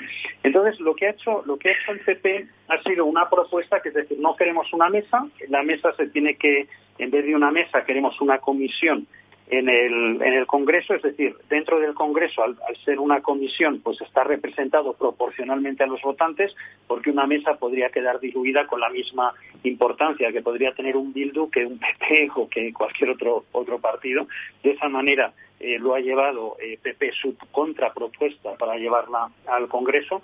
Aparentemente yo creo que no hay inconveniente por parte, por parte del PSOE y lo que sí tiene es una contrapropuesta donde el PP eh, recoge los cuatro puntos que nosotros pusimos, que es decir, vamos a hablar concretamente de estas cuatro cosas que os he comentado, la parte sanitaria, la parte económica, la parte social y la parte de la Unión Europea, y ellos introducen una nueva que es una parte de libertades políticas, ¿eh? que hoy pues parece, parece interesante, pero es una, una, un añadido por parte del PP y a tenor de los últimos debates y de las últimas noticias que todos conocemos que se han producido, pues bueno, no está de más también el, poder el poder a lo mejor tener también esa quinta pata eh, para sostener esa mesa.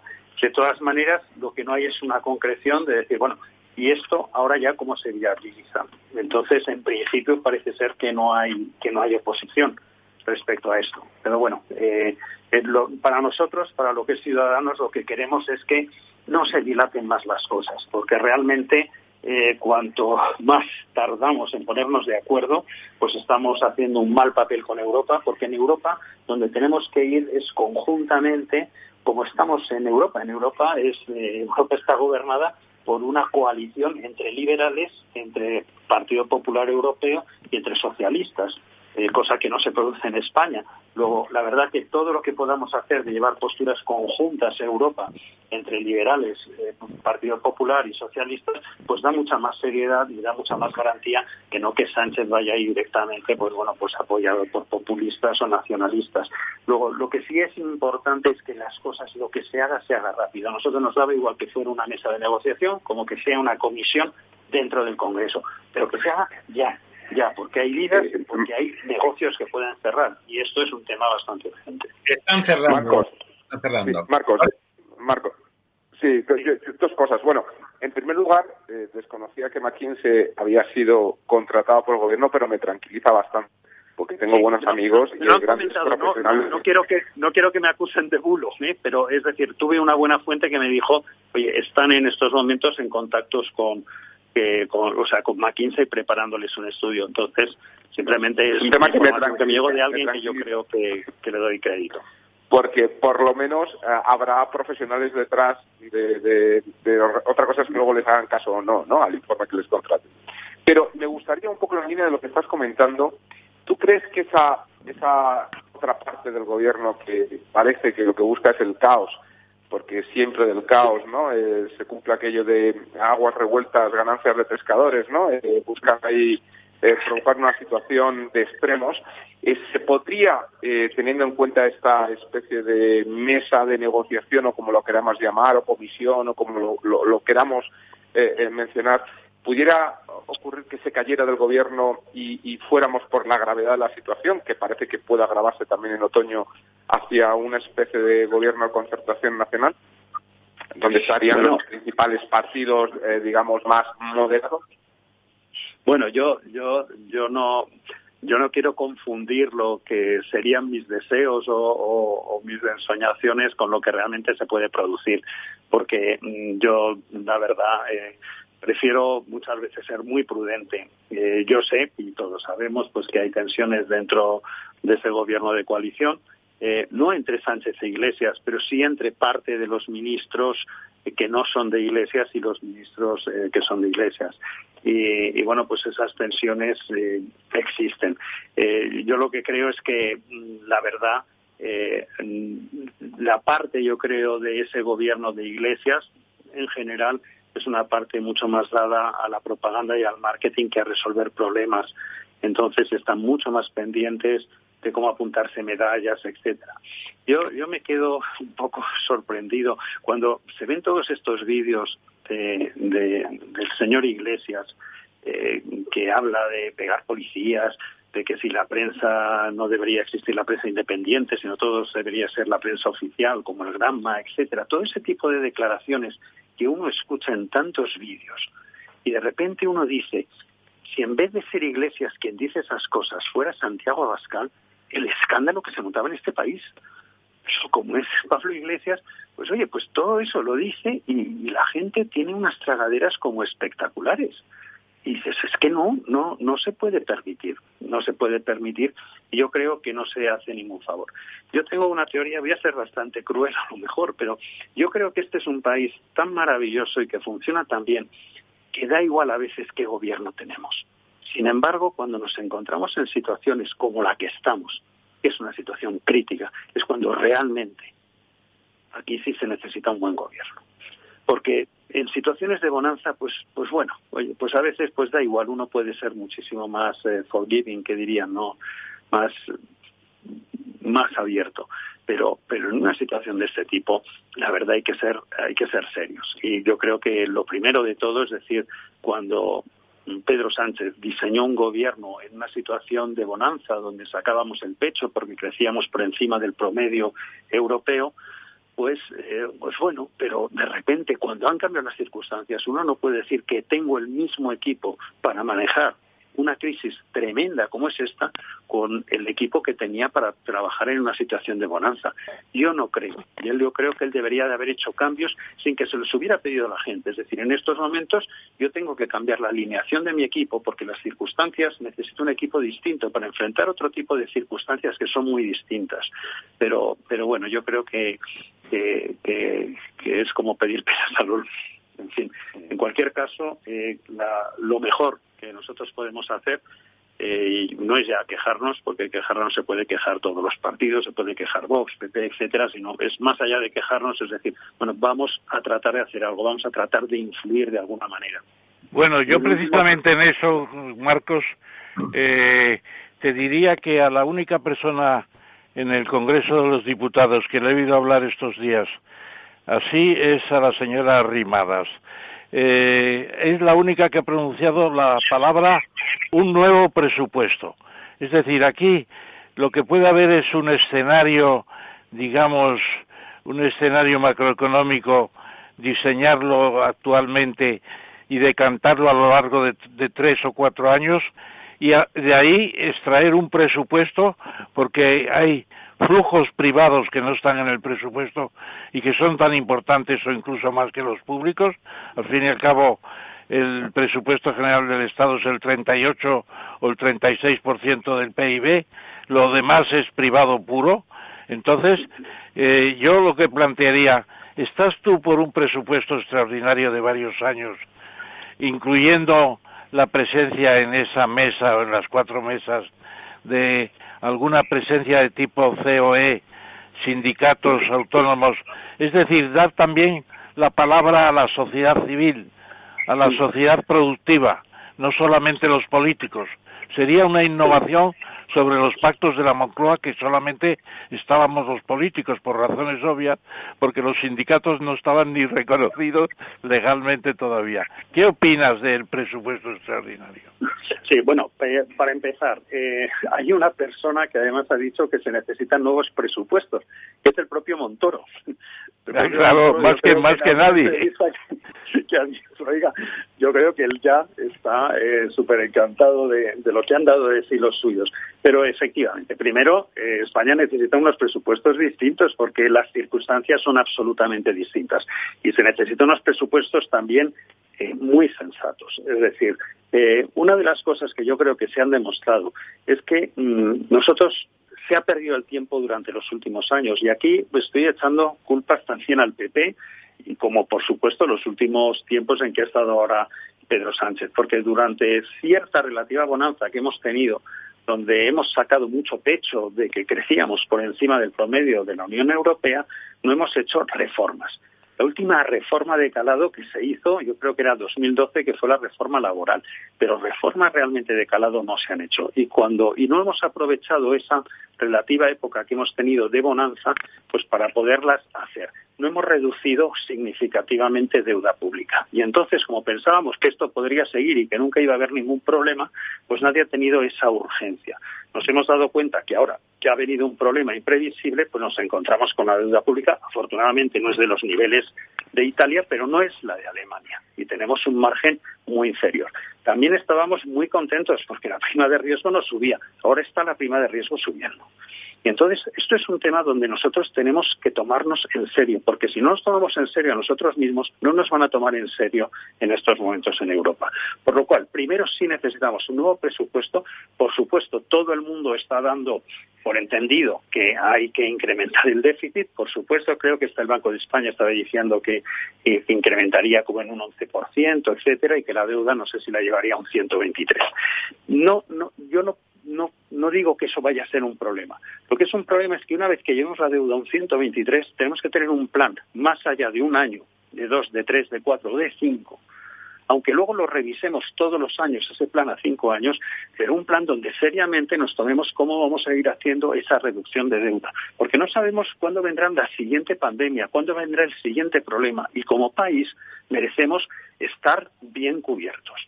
Y eso es lo que es tomarnos a nosotros en serio para que luego nos tomen en serio en estos momentos en, Europa. Ahora, si no estamos haciendo en este sentido los deberes, pues lógicamente cuando nosotros necesitamos ayuda, pedimos ayuda, tratamos de que no haya condicionalidades y cuando nos va bien, en vez de hacer los deberes, pues empezamos a hacer la fiesta y posteriormente, lógicamente, sucede lo que sucede, que hay países, pues bueno, pues como está Alemania o como estaba Austria o como podría estar Holanda, donde son reacios a la mutualización. Y digo estos tres países porque es curioso, porque uno de esos países sí está manejado por liberales, pero otro es por socialistas y el otro por conservadores.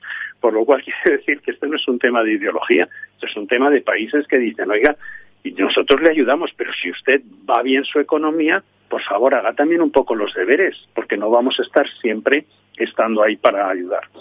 Y lo que es una duda ahora, pues lógicamente es qué es lo que, lo que va a pasar, porque según anunció eh, el primer ministro de Italia, parece ser que se está pidiendo con la boca pequeña un rescate, un rescate sin condicionalidad, creo, ¿no? Pero se está pidiendo, pero eso no lo sabemos. Yo hoy Pablo Casado le he escuchado preguntarle muy claramente al presidente, ¿es verdad lo que ha dicho el primer ministro en, en, el Congreso en, en Italia?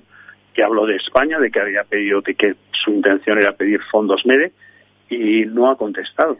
Pero yo creo que eso sí es un tema importante que los españoles necesitamos saber si el gobierno está en estos momentos tratando de conseguir fondos MEDE y negociando condicionalidad o que sea una condicionalidad bajita. Yo, en cualquier caso, con este gobierno, las condicionalidades eh, me parecen un mal menor. Don Marcos, decía usted una cosa, una de las cosas que ha apuntado al principio, hablando bien de las empresas, lo cual nos congratula, por supuesto, era que con enorme sentido común, las que querían abrir, y querían abrir todas las que pudieran, pues eh, pretendían, sobre todo las grandes, que podían tener capacidad logística, pues hacer test a sus trabajadores previamente y así poder decir quién podía entrar, quién tenía que quedarse 15 días más en casa, etcétera. Eso empezó siendo así y de forma inmediata las empresas además se organizaron inmediatamente, no dijeron nada a nadie, ellos lo hicieron y empezaron a testar y a poner en, en clarito, negro sobre blanco, cómo estaba cada uno de sus trabajadores y ejecutivos. Inmediatamente el gobierno clausuró eso y lo impidió. No, uno esperaría que un grupo como, como el de ustedes, un grupo liberal, un grupo más social liberal, más allá de entrar en los grandes números, porque hacer un gran presupuesto con una nula capacidad de gestión nos va a servir relativamente. Nos gustaría que influyeran ustedes en esa gestión, en esa microgestión, ese demostrar que se le da margen a las empresas para que se protejan, que es una cosa que las empresas que son organismos vivos hacen muy bien. ¿Están ustedes dispuestos en esa mesa, en esa comisión, a hablar de microgestión, a decir, a decir que se dé cierta autonomía, autonomía en ese sentido positivo a las empresas para que refuercen su posición a la hora de volver a la actividad? Sí, bueno, para, empezar, eh, hay, hay, es que hay, un, hay determinados marcos eh, mentales que, que, se han asentado en la sociedad a fuerza de repetición, pero mm, los que defienden a los trabajadores no son por lo menos diré, no son solo los sindicatos, es que las empresas defienden a sus trabajadores. Es que de dónde ha salido que las empresas no defienden a sus trabajadores y los tienen que defender los sindicatos. Las, empresas defienden a sus trabajadores. Las empresas quieren que sus trabajadores permanezcan en el empleo. Las empresas quieren que sus trabajadores sean trabajadores sanos. Quieren formar a sus trabajadores. Luego, en la, la, la exclusividad de la defensa de esos trabajadores no recae en los sindicatos y las empresas se preocupan por ellos. Efectivamente, lo que comentas, ha habido muchas empresas, empresas grandes, que han comprado sus tests, han comprado sus EPIs, han comprado tal y han preparado sus programas para hacer esto. Muchas de ellas enganchadas internacionalmente y han tenido capacidad para poderlo hacer. Eh, a mí lo que me parece es que en una situación a lo mejor de emergencia, pues pues bueno, pues el gobierno no solamente no ha reforzado ese comportamiento, sino encima les ha confiscado eh, los materiales. No quiero, como estoy en un medio público, no sé, por eso lo digo con duda, no sé si eso ha sido el caso de Siemens, por ejemplo, que Siemens estaba haciendo test y esos test les ha sido recogido por parte, por parte del gobierno. Eh, no, no, lo sé, no lo sé en concreción, pero una gran empresa esto, esto sí se ha producido. Entonces, lo que, lo que tiene que hacer el gobierno no es decir, o sea, lo que tiene que hacer es proveer a las empresas de materiales. Y encima, cuando no ha proveído de materiales, cuando no ha cumplido con eso que era su obligación, y las empresas sí lo han hecho, encima se los han confiscado. Porque lógicamente es en estos momentos es la incompetencia que ha tenido el gobierno a la hora de poder conseguir suministros. Esa incompetencia lo que ha hecho es decir liberalizar determinados sectores para que puedan empezar la actividad recayendo en esos sectores el que se puedan proveer de mascarillas, de EPIs o de lo que sea y dices, pero bueno, si no las hay en las farmacias, si no hay en los supermercados y encima aquellas empresas que las tenían fueron confiscados al inicio de la crisis, ¿cómo ahora tú, sin darles una solución, les dices, usted puede abrir, pero usted se tiene que encargar de encontrar mascarillas? Y dices, pero válgame Dios, si encima usted que está haciendo gestión de mascarillas con amiguetes de empresas que no las conoce ni su padre y resulta que se los traen encima fake y que hay que devolverlos. No, pero se ahí, puede ahí yo, Marcos, en contestación al director del programa, Ramiro, yo diría que eh, las cosas están bastante inventadas ya y no, no hay que improvisar más de lo indispensable. Es decir, tenemos unos presupuestos generales del Estado, de acuerdo, y ahí eh, se podrá programar, etcétera. Pero también tenemos un escenario macroeconómico que yo llamaría estratégico, donde el PIB está desglosado en el gasto en consumo final, consumo de las autoridades públicas, formación bruta de capital, demanda nacional, exportación de bienes y servicios, importación, PIB, saldo exterior, etcétera. Todo eso que está en un artículo que te envié, creo que habrás recibido, y que tiene el resto de la mesa también, porque se va a publicar mañana en una revista que dirige precisamente Ramiro el, el Ágora, yo creo que está claro que la participación privada está en el escenario macroeconómico. Y luego la actividad pública estrictamente presupuestaria está en los presupuestos generales del Estado, pero con una concatenación de las dos cosas, porque los flujos privados, flujos privados, lo dije antes, son más importantes que los públicos, entre otras cosas, y eso tiene que significar que, por ejemplo, Fátima Báñez, que citaste antes implícitamente con la reforma laboral, que es la única que ha habido, pues la tuvimos hace 15 o 20 días en esta misma mesa de la radio. Y va a estar con Marcos, otro Marcos, Marcos Peña, como cerebros de la, de la COE para el tema del pacto. Bueno, pues hay que incorporar esas ideas eh, juntar todos los recursos del país en el escenario macroeconómico y los recursos públicos exigibles por ley, etcétera, etcétera, en los presupuestos. Yo creo que la combinación público-privada es fundamental. Sí, sí, por supuesto, pero hay una cosa, Ramón, que es muy importante. es decir, en estos momentos es muy difícil que tú puedas hacer un presupuesto medianamente orientado a qué puede pasar con la parte del sector privado. ¿Por qué? Porque, por ejemplo, si tú tienes en estos momentos el tema de la tasa Google o de la tasa Tobin, donde ni siquiera, bueno, del impuesto de transacciones financieras, donde ni siquiera estás coordinándote con Europa, con las recomendaciones de OCDE, porque de una manera populista dices, yo quiero ser y quiero adelantarme y quiero hacer esto. Mira qué poco se adelantó este gobierno en el reconocimiento de Guaidó.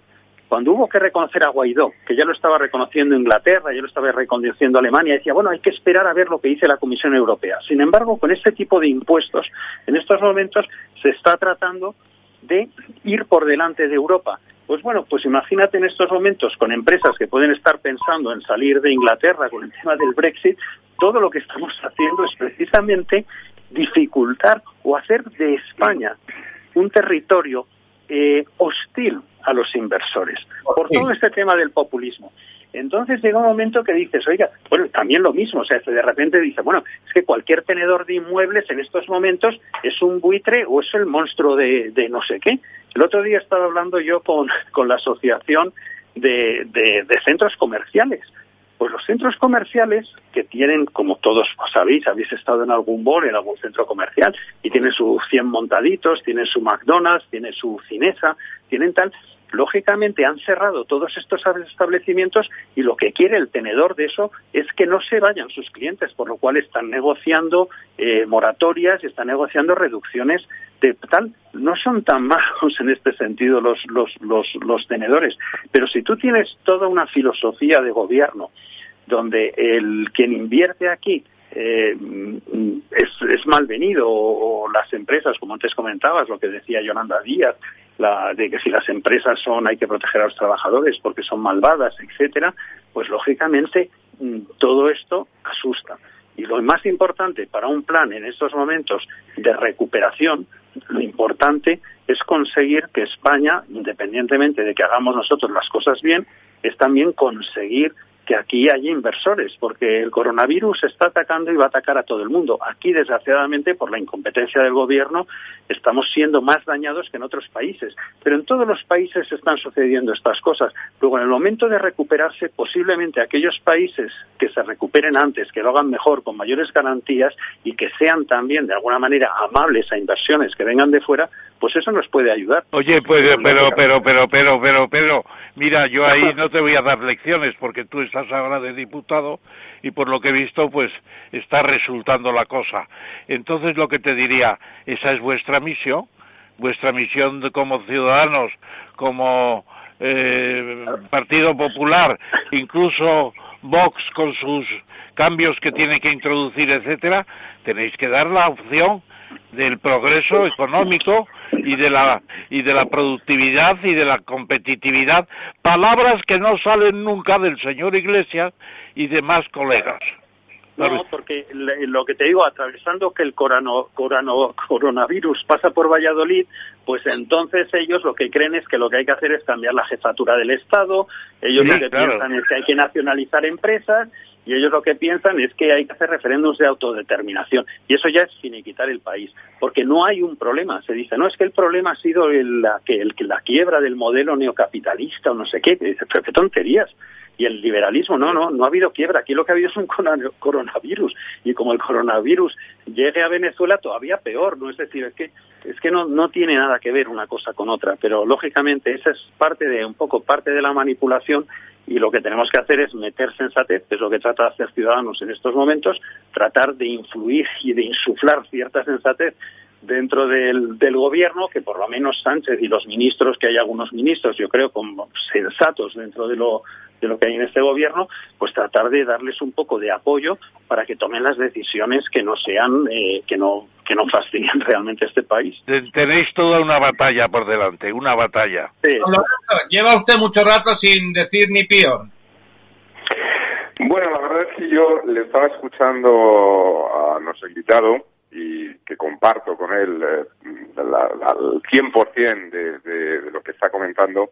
Y bueno, eh, yo estaba un tanto nostálgico eh, y, y, espero que me lo perdone el invitado porque recordaba un poco que quizá eh, unos meses atrás podía haber otra, podía, pudo haber eh, habido otra otra coalición de gobierno, ¿no? Y sí me gustaría que ahora en esta nueva etapa de Ciudadanos, donde efectivamente, como decía antes eh, el profesor Ramón Tamames, eh, la señora Rimadas parece que, está en una posición muy conciliadora, etcétera, ¿qué posibilidad hay dentro de este proceso de, situación, eh, bueno, pues un, tanto límite que estamos viendo, también en cuanto a la aproximación eh, entre Ciudadanos y el Partido Popular para crear un frente quizá más consolidado y, bueno, con posibilidades de, tener más capacidad de, influir en este gobierno y, bueno, nosotros ser una alternativa más, más potente. ¿Cómo se está viviendo eso? Sí, vamos a ver. Eh, nosotros, vuelvo a decir, nosotros no, no hemos virado, es decir, nosotros el, nuestro diagnóstico de lo que está haciendo el gobierno pues es un diagnóstico crítico y duro porque porque es evidente es evidente ahora nosotros lo que ante esa situación pues yo creo que lo mismo pues Pablo Casado pues tiene también un diagnóstico duro eh, lo único que nosotros es que diferimos un poco en cuál es la estrategia. Nosotros decíamos, vale, perfecto, el diagnóstico es duro, están haciendo mal las cosas, pero, pero ahora ¿qué hacemos? Pues vamos a tratar de ayudarles a que las hagan bien porque simplemente negarnos de hacer oposición y criticar, criticar, no sirve de nada porque en eso no ayuda a ningún español ni a ninguna empresa que en estos momentos esté en dificultades. Entonces, en este sentido es donde nosotros hemos echado esa mano, pero manteniendo la crítica. En ningún momento tratando de que esa mano que estamos echando sirva para blanquear errores que ha tenido el gobierno, que los ha tenido y muchos. Pero no es momento de hablar de eso, sino decir qué hacemos ahora a partir de ahora. Ahora hay un tema interesante. Yo es un tema que digo, nosotros no somos un partido bisagra. Yo creo que no queremos ser un partido bisagra. Yo prefiero decir que seamos un partido puente, porque en la medida que podamos conseguir tender un puente entre PP y PSOE, que el PSOE no necesite no necesite los socios que tiene en estos momentos, porque se ha puesto de socios con lo peor, con los independentistas. Lo peor de cada casa. Entonces, lógicamente, si nosotros podemos hacer de esa función de puente para tratar de, de un poco de limar asperezas y que al final en España suceda lo que sucede en Europa, que los socialistas, populares y liberales están juntos en Europa contra populismos y contra nacionalismos. Eso es el Parlamento Europeo. Y entonces, ¿por qué eso que sucede en Europa no puede suceder aquí en España, sobre todo en un momento de crisis. Pues en un momento de crisis, para mí lo ideal sería un acuerdo entre esos tres partidos. Yo no estoy hablando de una grossa coalition como en Alemania ni nada. Lo que sea, la fórmula que sea, pero que haya un pacto en temas importantes entre esos tres partidos para poder salir de esta situación. Y luego, cuando hayamos salido de esta situación, volvemos a la refriega, que haya elecciones o lo que sea. Pero yo creo que en estos momentos lo que quieren los españoles es que los partidos sensatos que vuelvan a la sensatez y que tratemos de salir de esto, pero de la manera mejor, sin improvisaciones y tal. Perdón. sí, y Marcos, eh, tú esto que querría decir que tú en alguna manera defiendes la posibilidad o incluso vislumbras la posibilidad de decir apoyamos un gobierno en solitario del PSOE donde tiene el control, pero con apoyos eh, puntuales, operación o, ley por ley o situación por situación de estos dos partidos que se comprometen a mantenerte en el poder de manera solitaria con tal de que abandones esos apoyos que de alguna forma están contaminando toda, toda la situación. Pero ya lo dijimos, después de las elecciones ya lo dijimos, dijimos, no se alíe usted con Pablo Iglesias y hagamos no, no gobierno de coalición para nada, que gobierne en solitario, pero junto con PP, que era la vía 221 de Inés Arrimadas, junto, para determinados proyectos, es decir, pacto de Estado por la educación, pacto de Estado que eh, pensiones, etcétera, determinados pactos de Estado, y hagamos un acuerdo sobre esos pactos de Estado y usted gobierne. Usted gobierne en solitario pero por favor no haga lo que está haciendo porque no es bueno para el país. Y yo creo que eso es un tema de responsabilidad, es decir, cuáles son en estos momentos los retos que tiene este país, pongámonos en un acuerdo en ellos y usted gobierne le vamos a dar apoyos en estos temas que son trascendentales para el país. Ya nos pelearemos dentro de, de, unos cuantos años cuando haya elecciones, pero ahora se necesita un poco de responsabilidad de sentido común. Yo no soy político, yo llevo menos, yo en mayo eh, ahora en mayo eh, cumpliré un año en política. Yo hace menos de un año eh, ni sabía yo que iba a entrar en política. Por eso no soy político, no hablo como un político y lo que os comento pues casi os lo digo más como un gestor. Oye, Marcos, te recuerdo a Aristóteles que dijo que el hombre es un zoón político, un animal político, y si no es otra cosa que no se puede mencionar porque quedaba muy mal. bueno, don Marcos, ha sido un placer. Esperamos poder contar con, con su conversación, que no charla, con su conversación al respecto de las cosas importantes. Esperemos, esperemos que, que, esa comisión parlamentaria reconduzca las cosas y que los españoles, los políticos incluidos que quieren que el país funcione, que no creen que cuanto peor mejor, que no odian eh, el sistema, que no creen que los empresarios son malas personas por el mero hecho de serlos y ni todas esas otras barbaridades queden arrumbadas mientras todos con el pico y la pala pues eh, empezamos a reconstruir una situación que sin duda será muy difícil. Muchísimas gracias por su presencia y esperamos poder volver a contar con usted. Sí, pues sí, pues muchísimas gracias. Eh, no prometo nada respecto a eso. Lo que sí puedo prometer es que por nuestra parte, por lo que es Ciudadanos y lo que es Inés Arrimadas, vamos a hacer lo imposible para que esa comisión funcione. Eso sí lo puedo prometer. Muchísimas gracias a todos. Un abrazo muy fuerte y, y nada, yo en, una, en, otra próxima vez si me queréis invitar. Hasta gracias, luego. Marcos. Gracias. Gracias, Marcos. Hasta luego. Adiós. La verdad desnuda. Ramiro Aurín, Capital Radio. ¿Cómo está cambiando el coronavirus nuestro día a día? En Capital Radio te lo contamos. Especial informativo Crisis del Coronavirus. De lunes a viernes de 2 a 3 y media de la tarde. Abordamos la información sanitaria de la mano de Francisco García Cabello, la movilidad y los transportes con Chimo Ortega y las áreas de interior y defensa con Federico Quevedo. Especial informativo Crisis del Coronavirus en Capital Radio, para saber más y conocer mejor lo que está pasando. De lunes a viernes, de 2 a 3 y media de la tarde. Dirige y presenta Chimo Ortega. Capital Radio, contigo.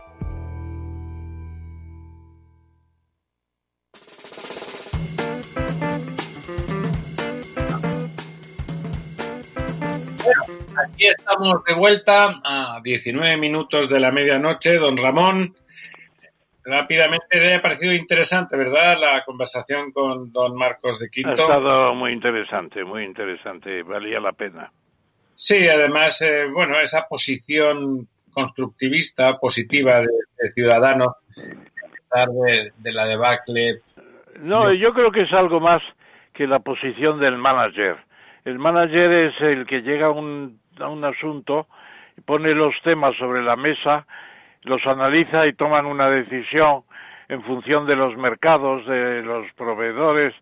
No, es algo más que eso. Yo creo que Marcos de Quinto tiene una visión muy política desde una visión previa de empresario y de manager. Me, me ha gustado, me ha gustado. Es una posición de experto y de liberal y de, y de creer en las libertades, ¿no? También, que es una de esas cosas que me parece a mí, particularmente me parece que la propuesta que ha hecho Casado de incluir que la quinta pata sea el, el, la, la, salvaguarda de las libertades es perfectamente pertinente porque es evidente que hay una parte del gobierno que las está socavando además con deliberación y alevosía. Y, y esa pata es la que menos le gusta a Sánchez.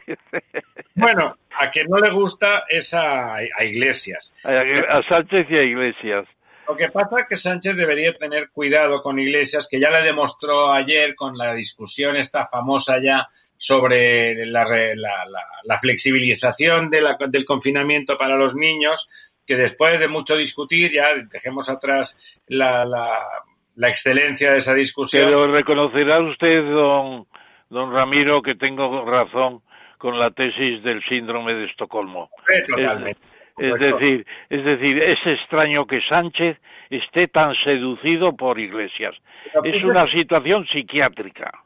Pero además, fíjese, lo de ayer es muy patente. O sea, cuando ya llegan a un acuerdo, va a salir el ministro Illa a decir eh, cómo es el tema. Tres minutos antes, Podemos, a través de todos sus líderes, inunda las redes de la información, reventando en la práctica la rueda de prensa y consiguiendo que una cosa que toda la gente que tiene, todas las familias que tienen niños en casa estaban deseando, porque los niños están nerviosos ya, eh, de golpe se lo apropian con una deslealtad digna de mejor causa.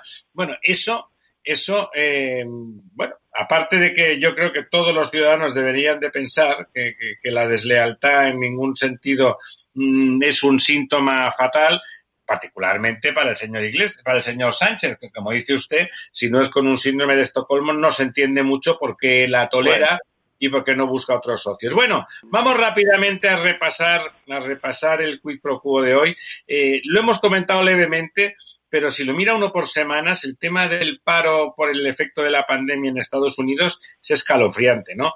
5, 22 millones, 22 millones, de los cuales 5 en una semana, en la última semana. Lo máximo que se había dado de aumento del paro en una semana fue en 1982, cuando se hundió el trato entre Estados Unidos y México con la moratoria de la deuda mexicana y fueron 685 mil nuevos parados en una semana. Aquí han sido 5 millones en una semana. Ocho veces más. Impresionante, impresionante.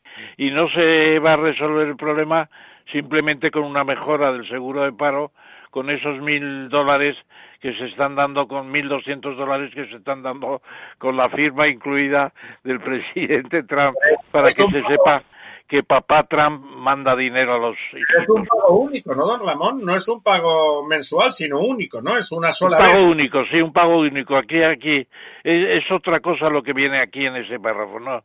El pago es único, una especie de premio que reparte el padre el, padre, el padre Trump, el padre Trump, no, no el, el tío Sam, sino el padre Trump.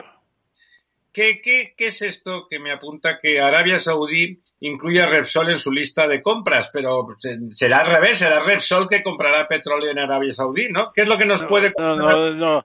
Es, interesante, por eso lo he incluido en la nota de Kit Pro Quo, porque eh, el Public Investment Fund, PIF, que es el Fondo Soberano de Arabia Saudí, que tiene acumulado grandes ahorros para el futuro, pues eh, dispone de tantos recursos que hace inversiones y en este caso yo creo que han tomado posiciones aumentadas en las petroleras mundiales sencillamente para tener un cierto control en cuanto a la futura disponibilidad de petróleo en mercados donde funcionan estas compañías, que son la Shell, la Total francesa, la Eni italiana Equinor, que es el nuevo nombre que no lo sabía yo, de Statoil de Noruega, y también Repsol en España.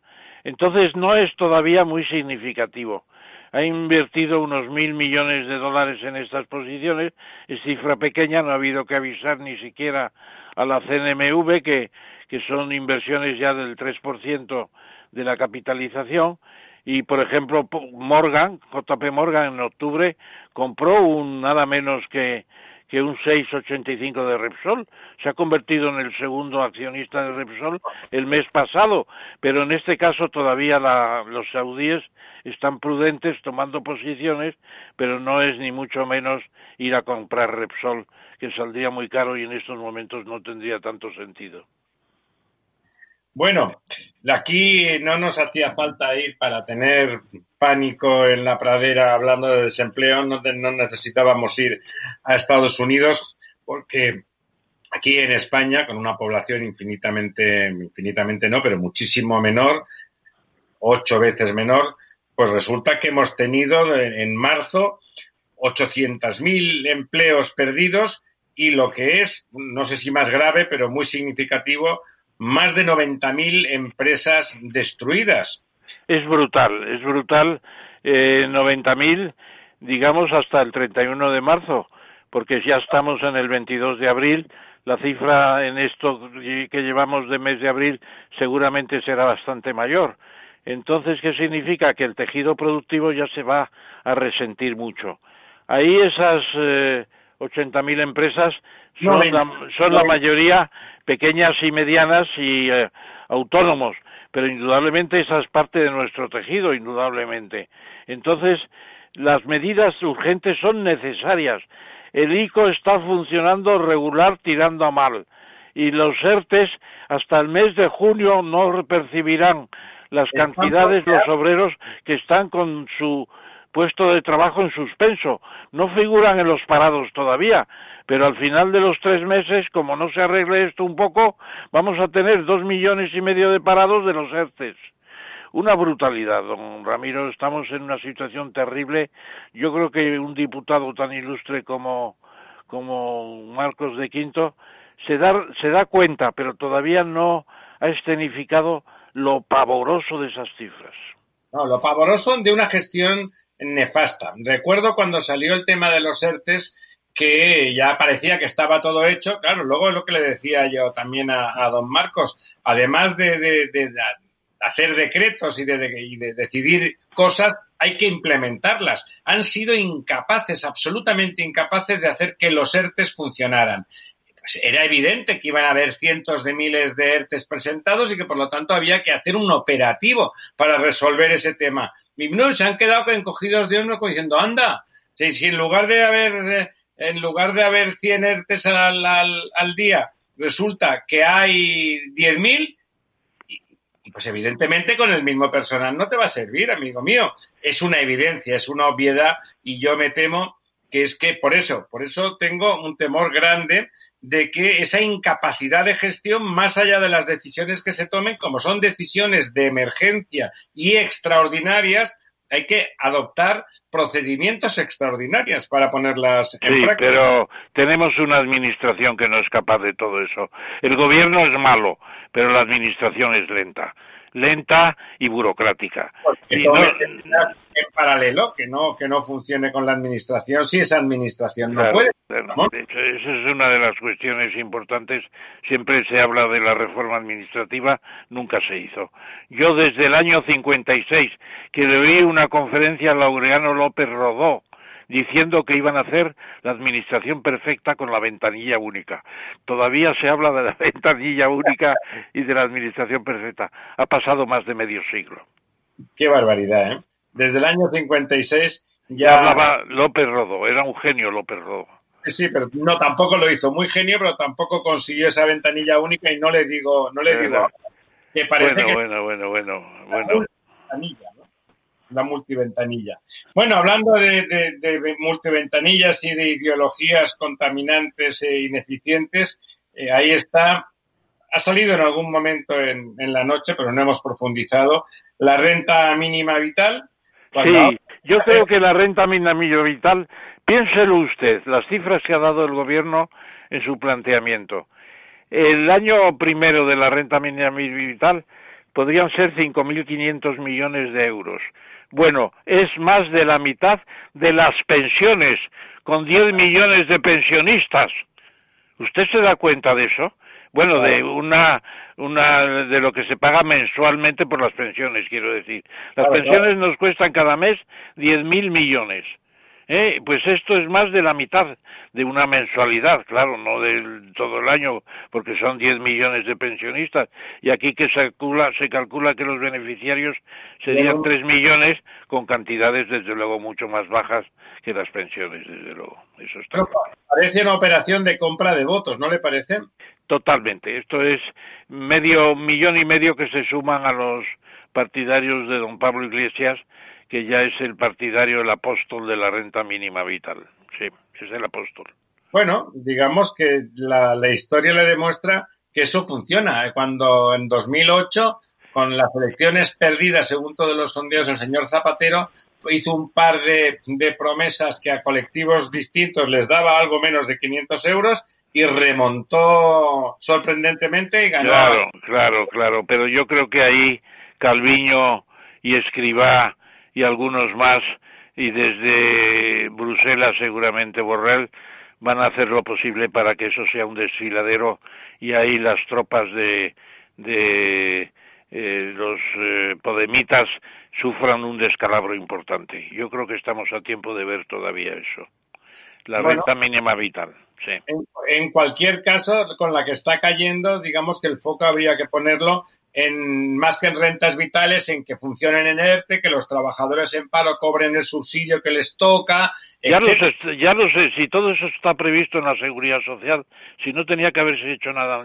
Desde los tiempos de Rajoy, cuando se acaban las prestaciones las prestaciones obligadas por la ley, dos años de seguro de paro y dos años de, de desempleo, pues eh, se aplica una cifra que era la equivalente a lo mismo, pues me parece que 500 euros mensuales por persona, que es lo que se ha previsto en este caso. Sí, lo que pasa que de esta forma se vende. Claro, pues es un instrumento de los de los podemitas, evidentemente, con, esa, con esa especie de, de estatua de la libertad que a veces pretende ser, con todos los respetos, doña, doña, Yolanda Díaz. Bueno, en la Estatua de la Libertad, Dios mío, Dios mío. yo no entiendo por qué le, siempre que sale está tan encantada, no hace más que sonreír y estar cuando en realidad la situación del país es dramática, ¿no? Bueno, eh, no parece que ya esté en paro, desde luego. Bueno, una buena noticia. Denos una buena noticia, don Ramón. Pues mire, en pleno, en plena miseria de toda clase de dispendios por el, por el coronavirus, pues nos encontramos con que hay administraciones que todavía siguen haciendo licitaciones para buscar contratos para Johnson acaba de aprobar el proyecto del AVE británico entre entre, digamos, Londres y Birmingham. Y en una primera fase de 80 kilómetros, pues entrará en un consorcio que se ha creado, entrará Ferrovial. Ferrovial que también tiene el aeropuerto de Heathrow, donde le han, dado, le han dado un golpe muy serio por no hacer la cuarta pista que, que, tenían prevista, etcétera, etcétera. Pero lo cierto es que Ferrovial tiene muchos intereses en Gran Bretaña y se ha metido en ese consorcio ¿Con qué? Pues un consorcio para construir 80 kilómetros. Fíjese que cómo será el territorio.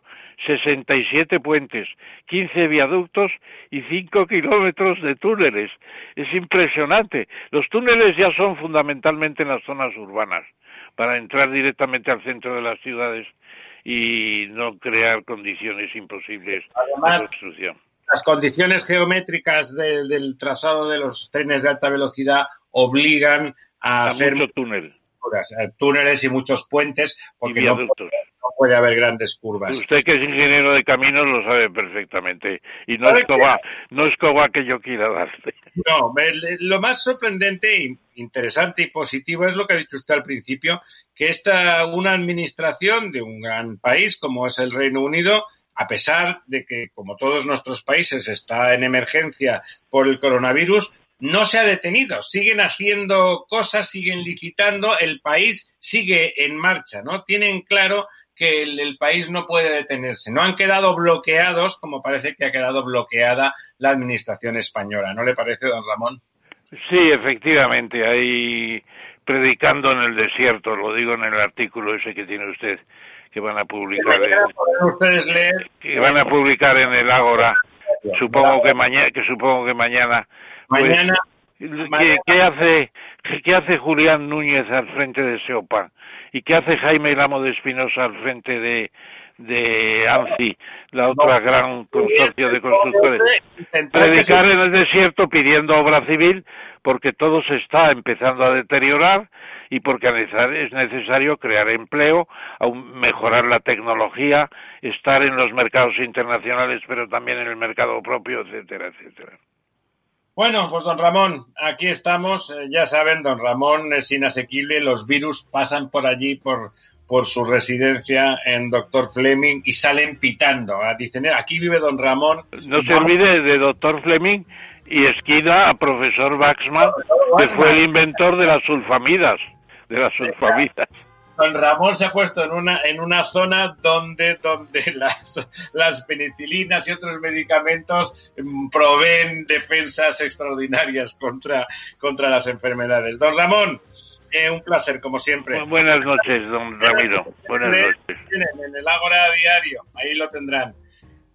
Buenas noches, querido amigo Néstor, gracias desde la cabina hasta el próximo miércoles desnudaremos la verdad, desnudaremos, pero vamos, con una buena calefacción puesta para evitar, para evitar el coronavirus.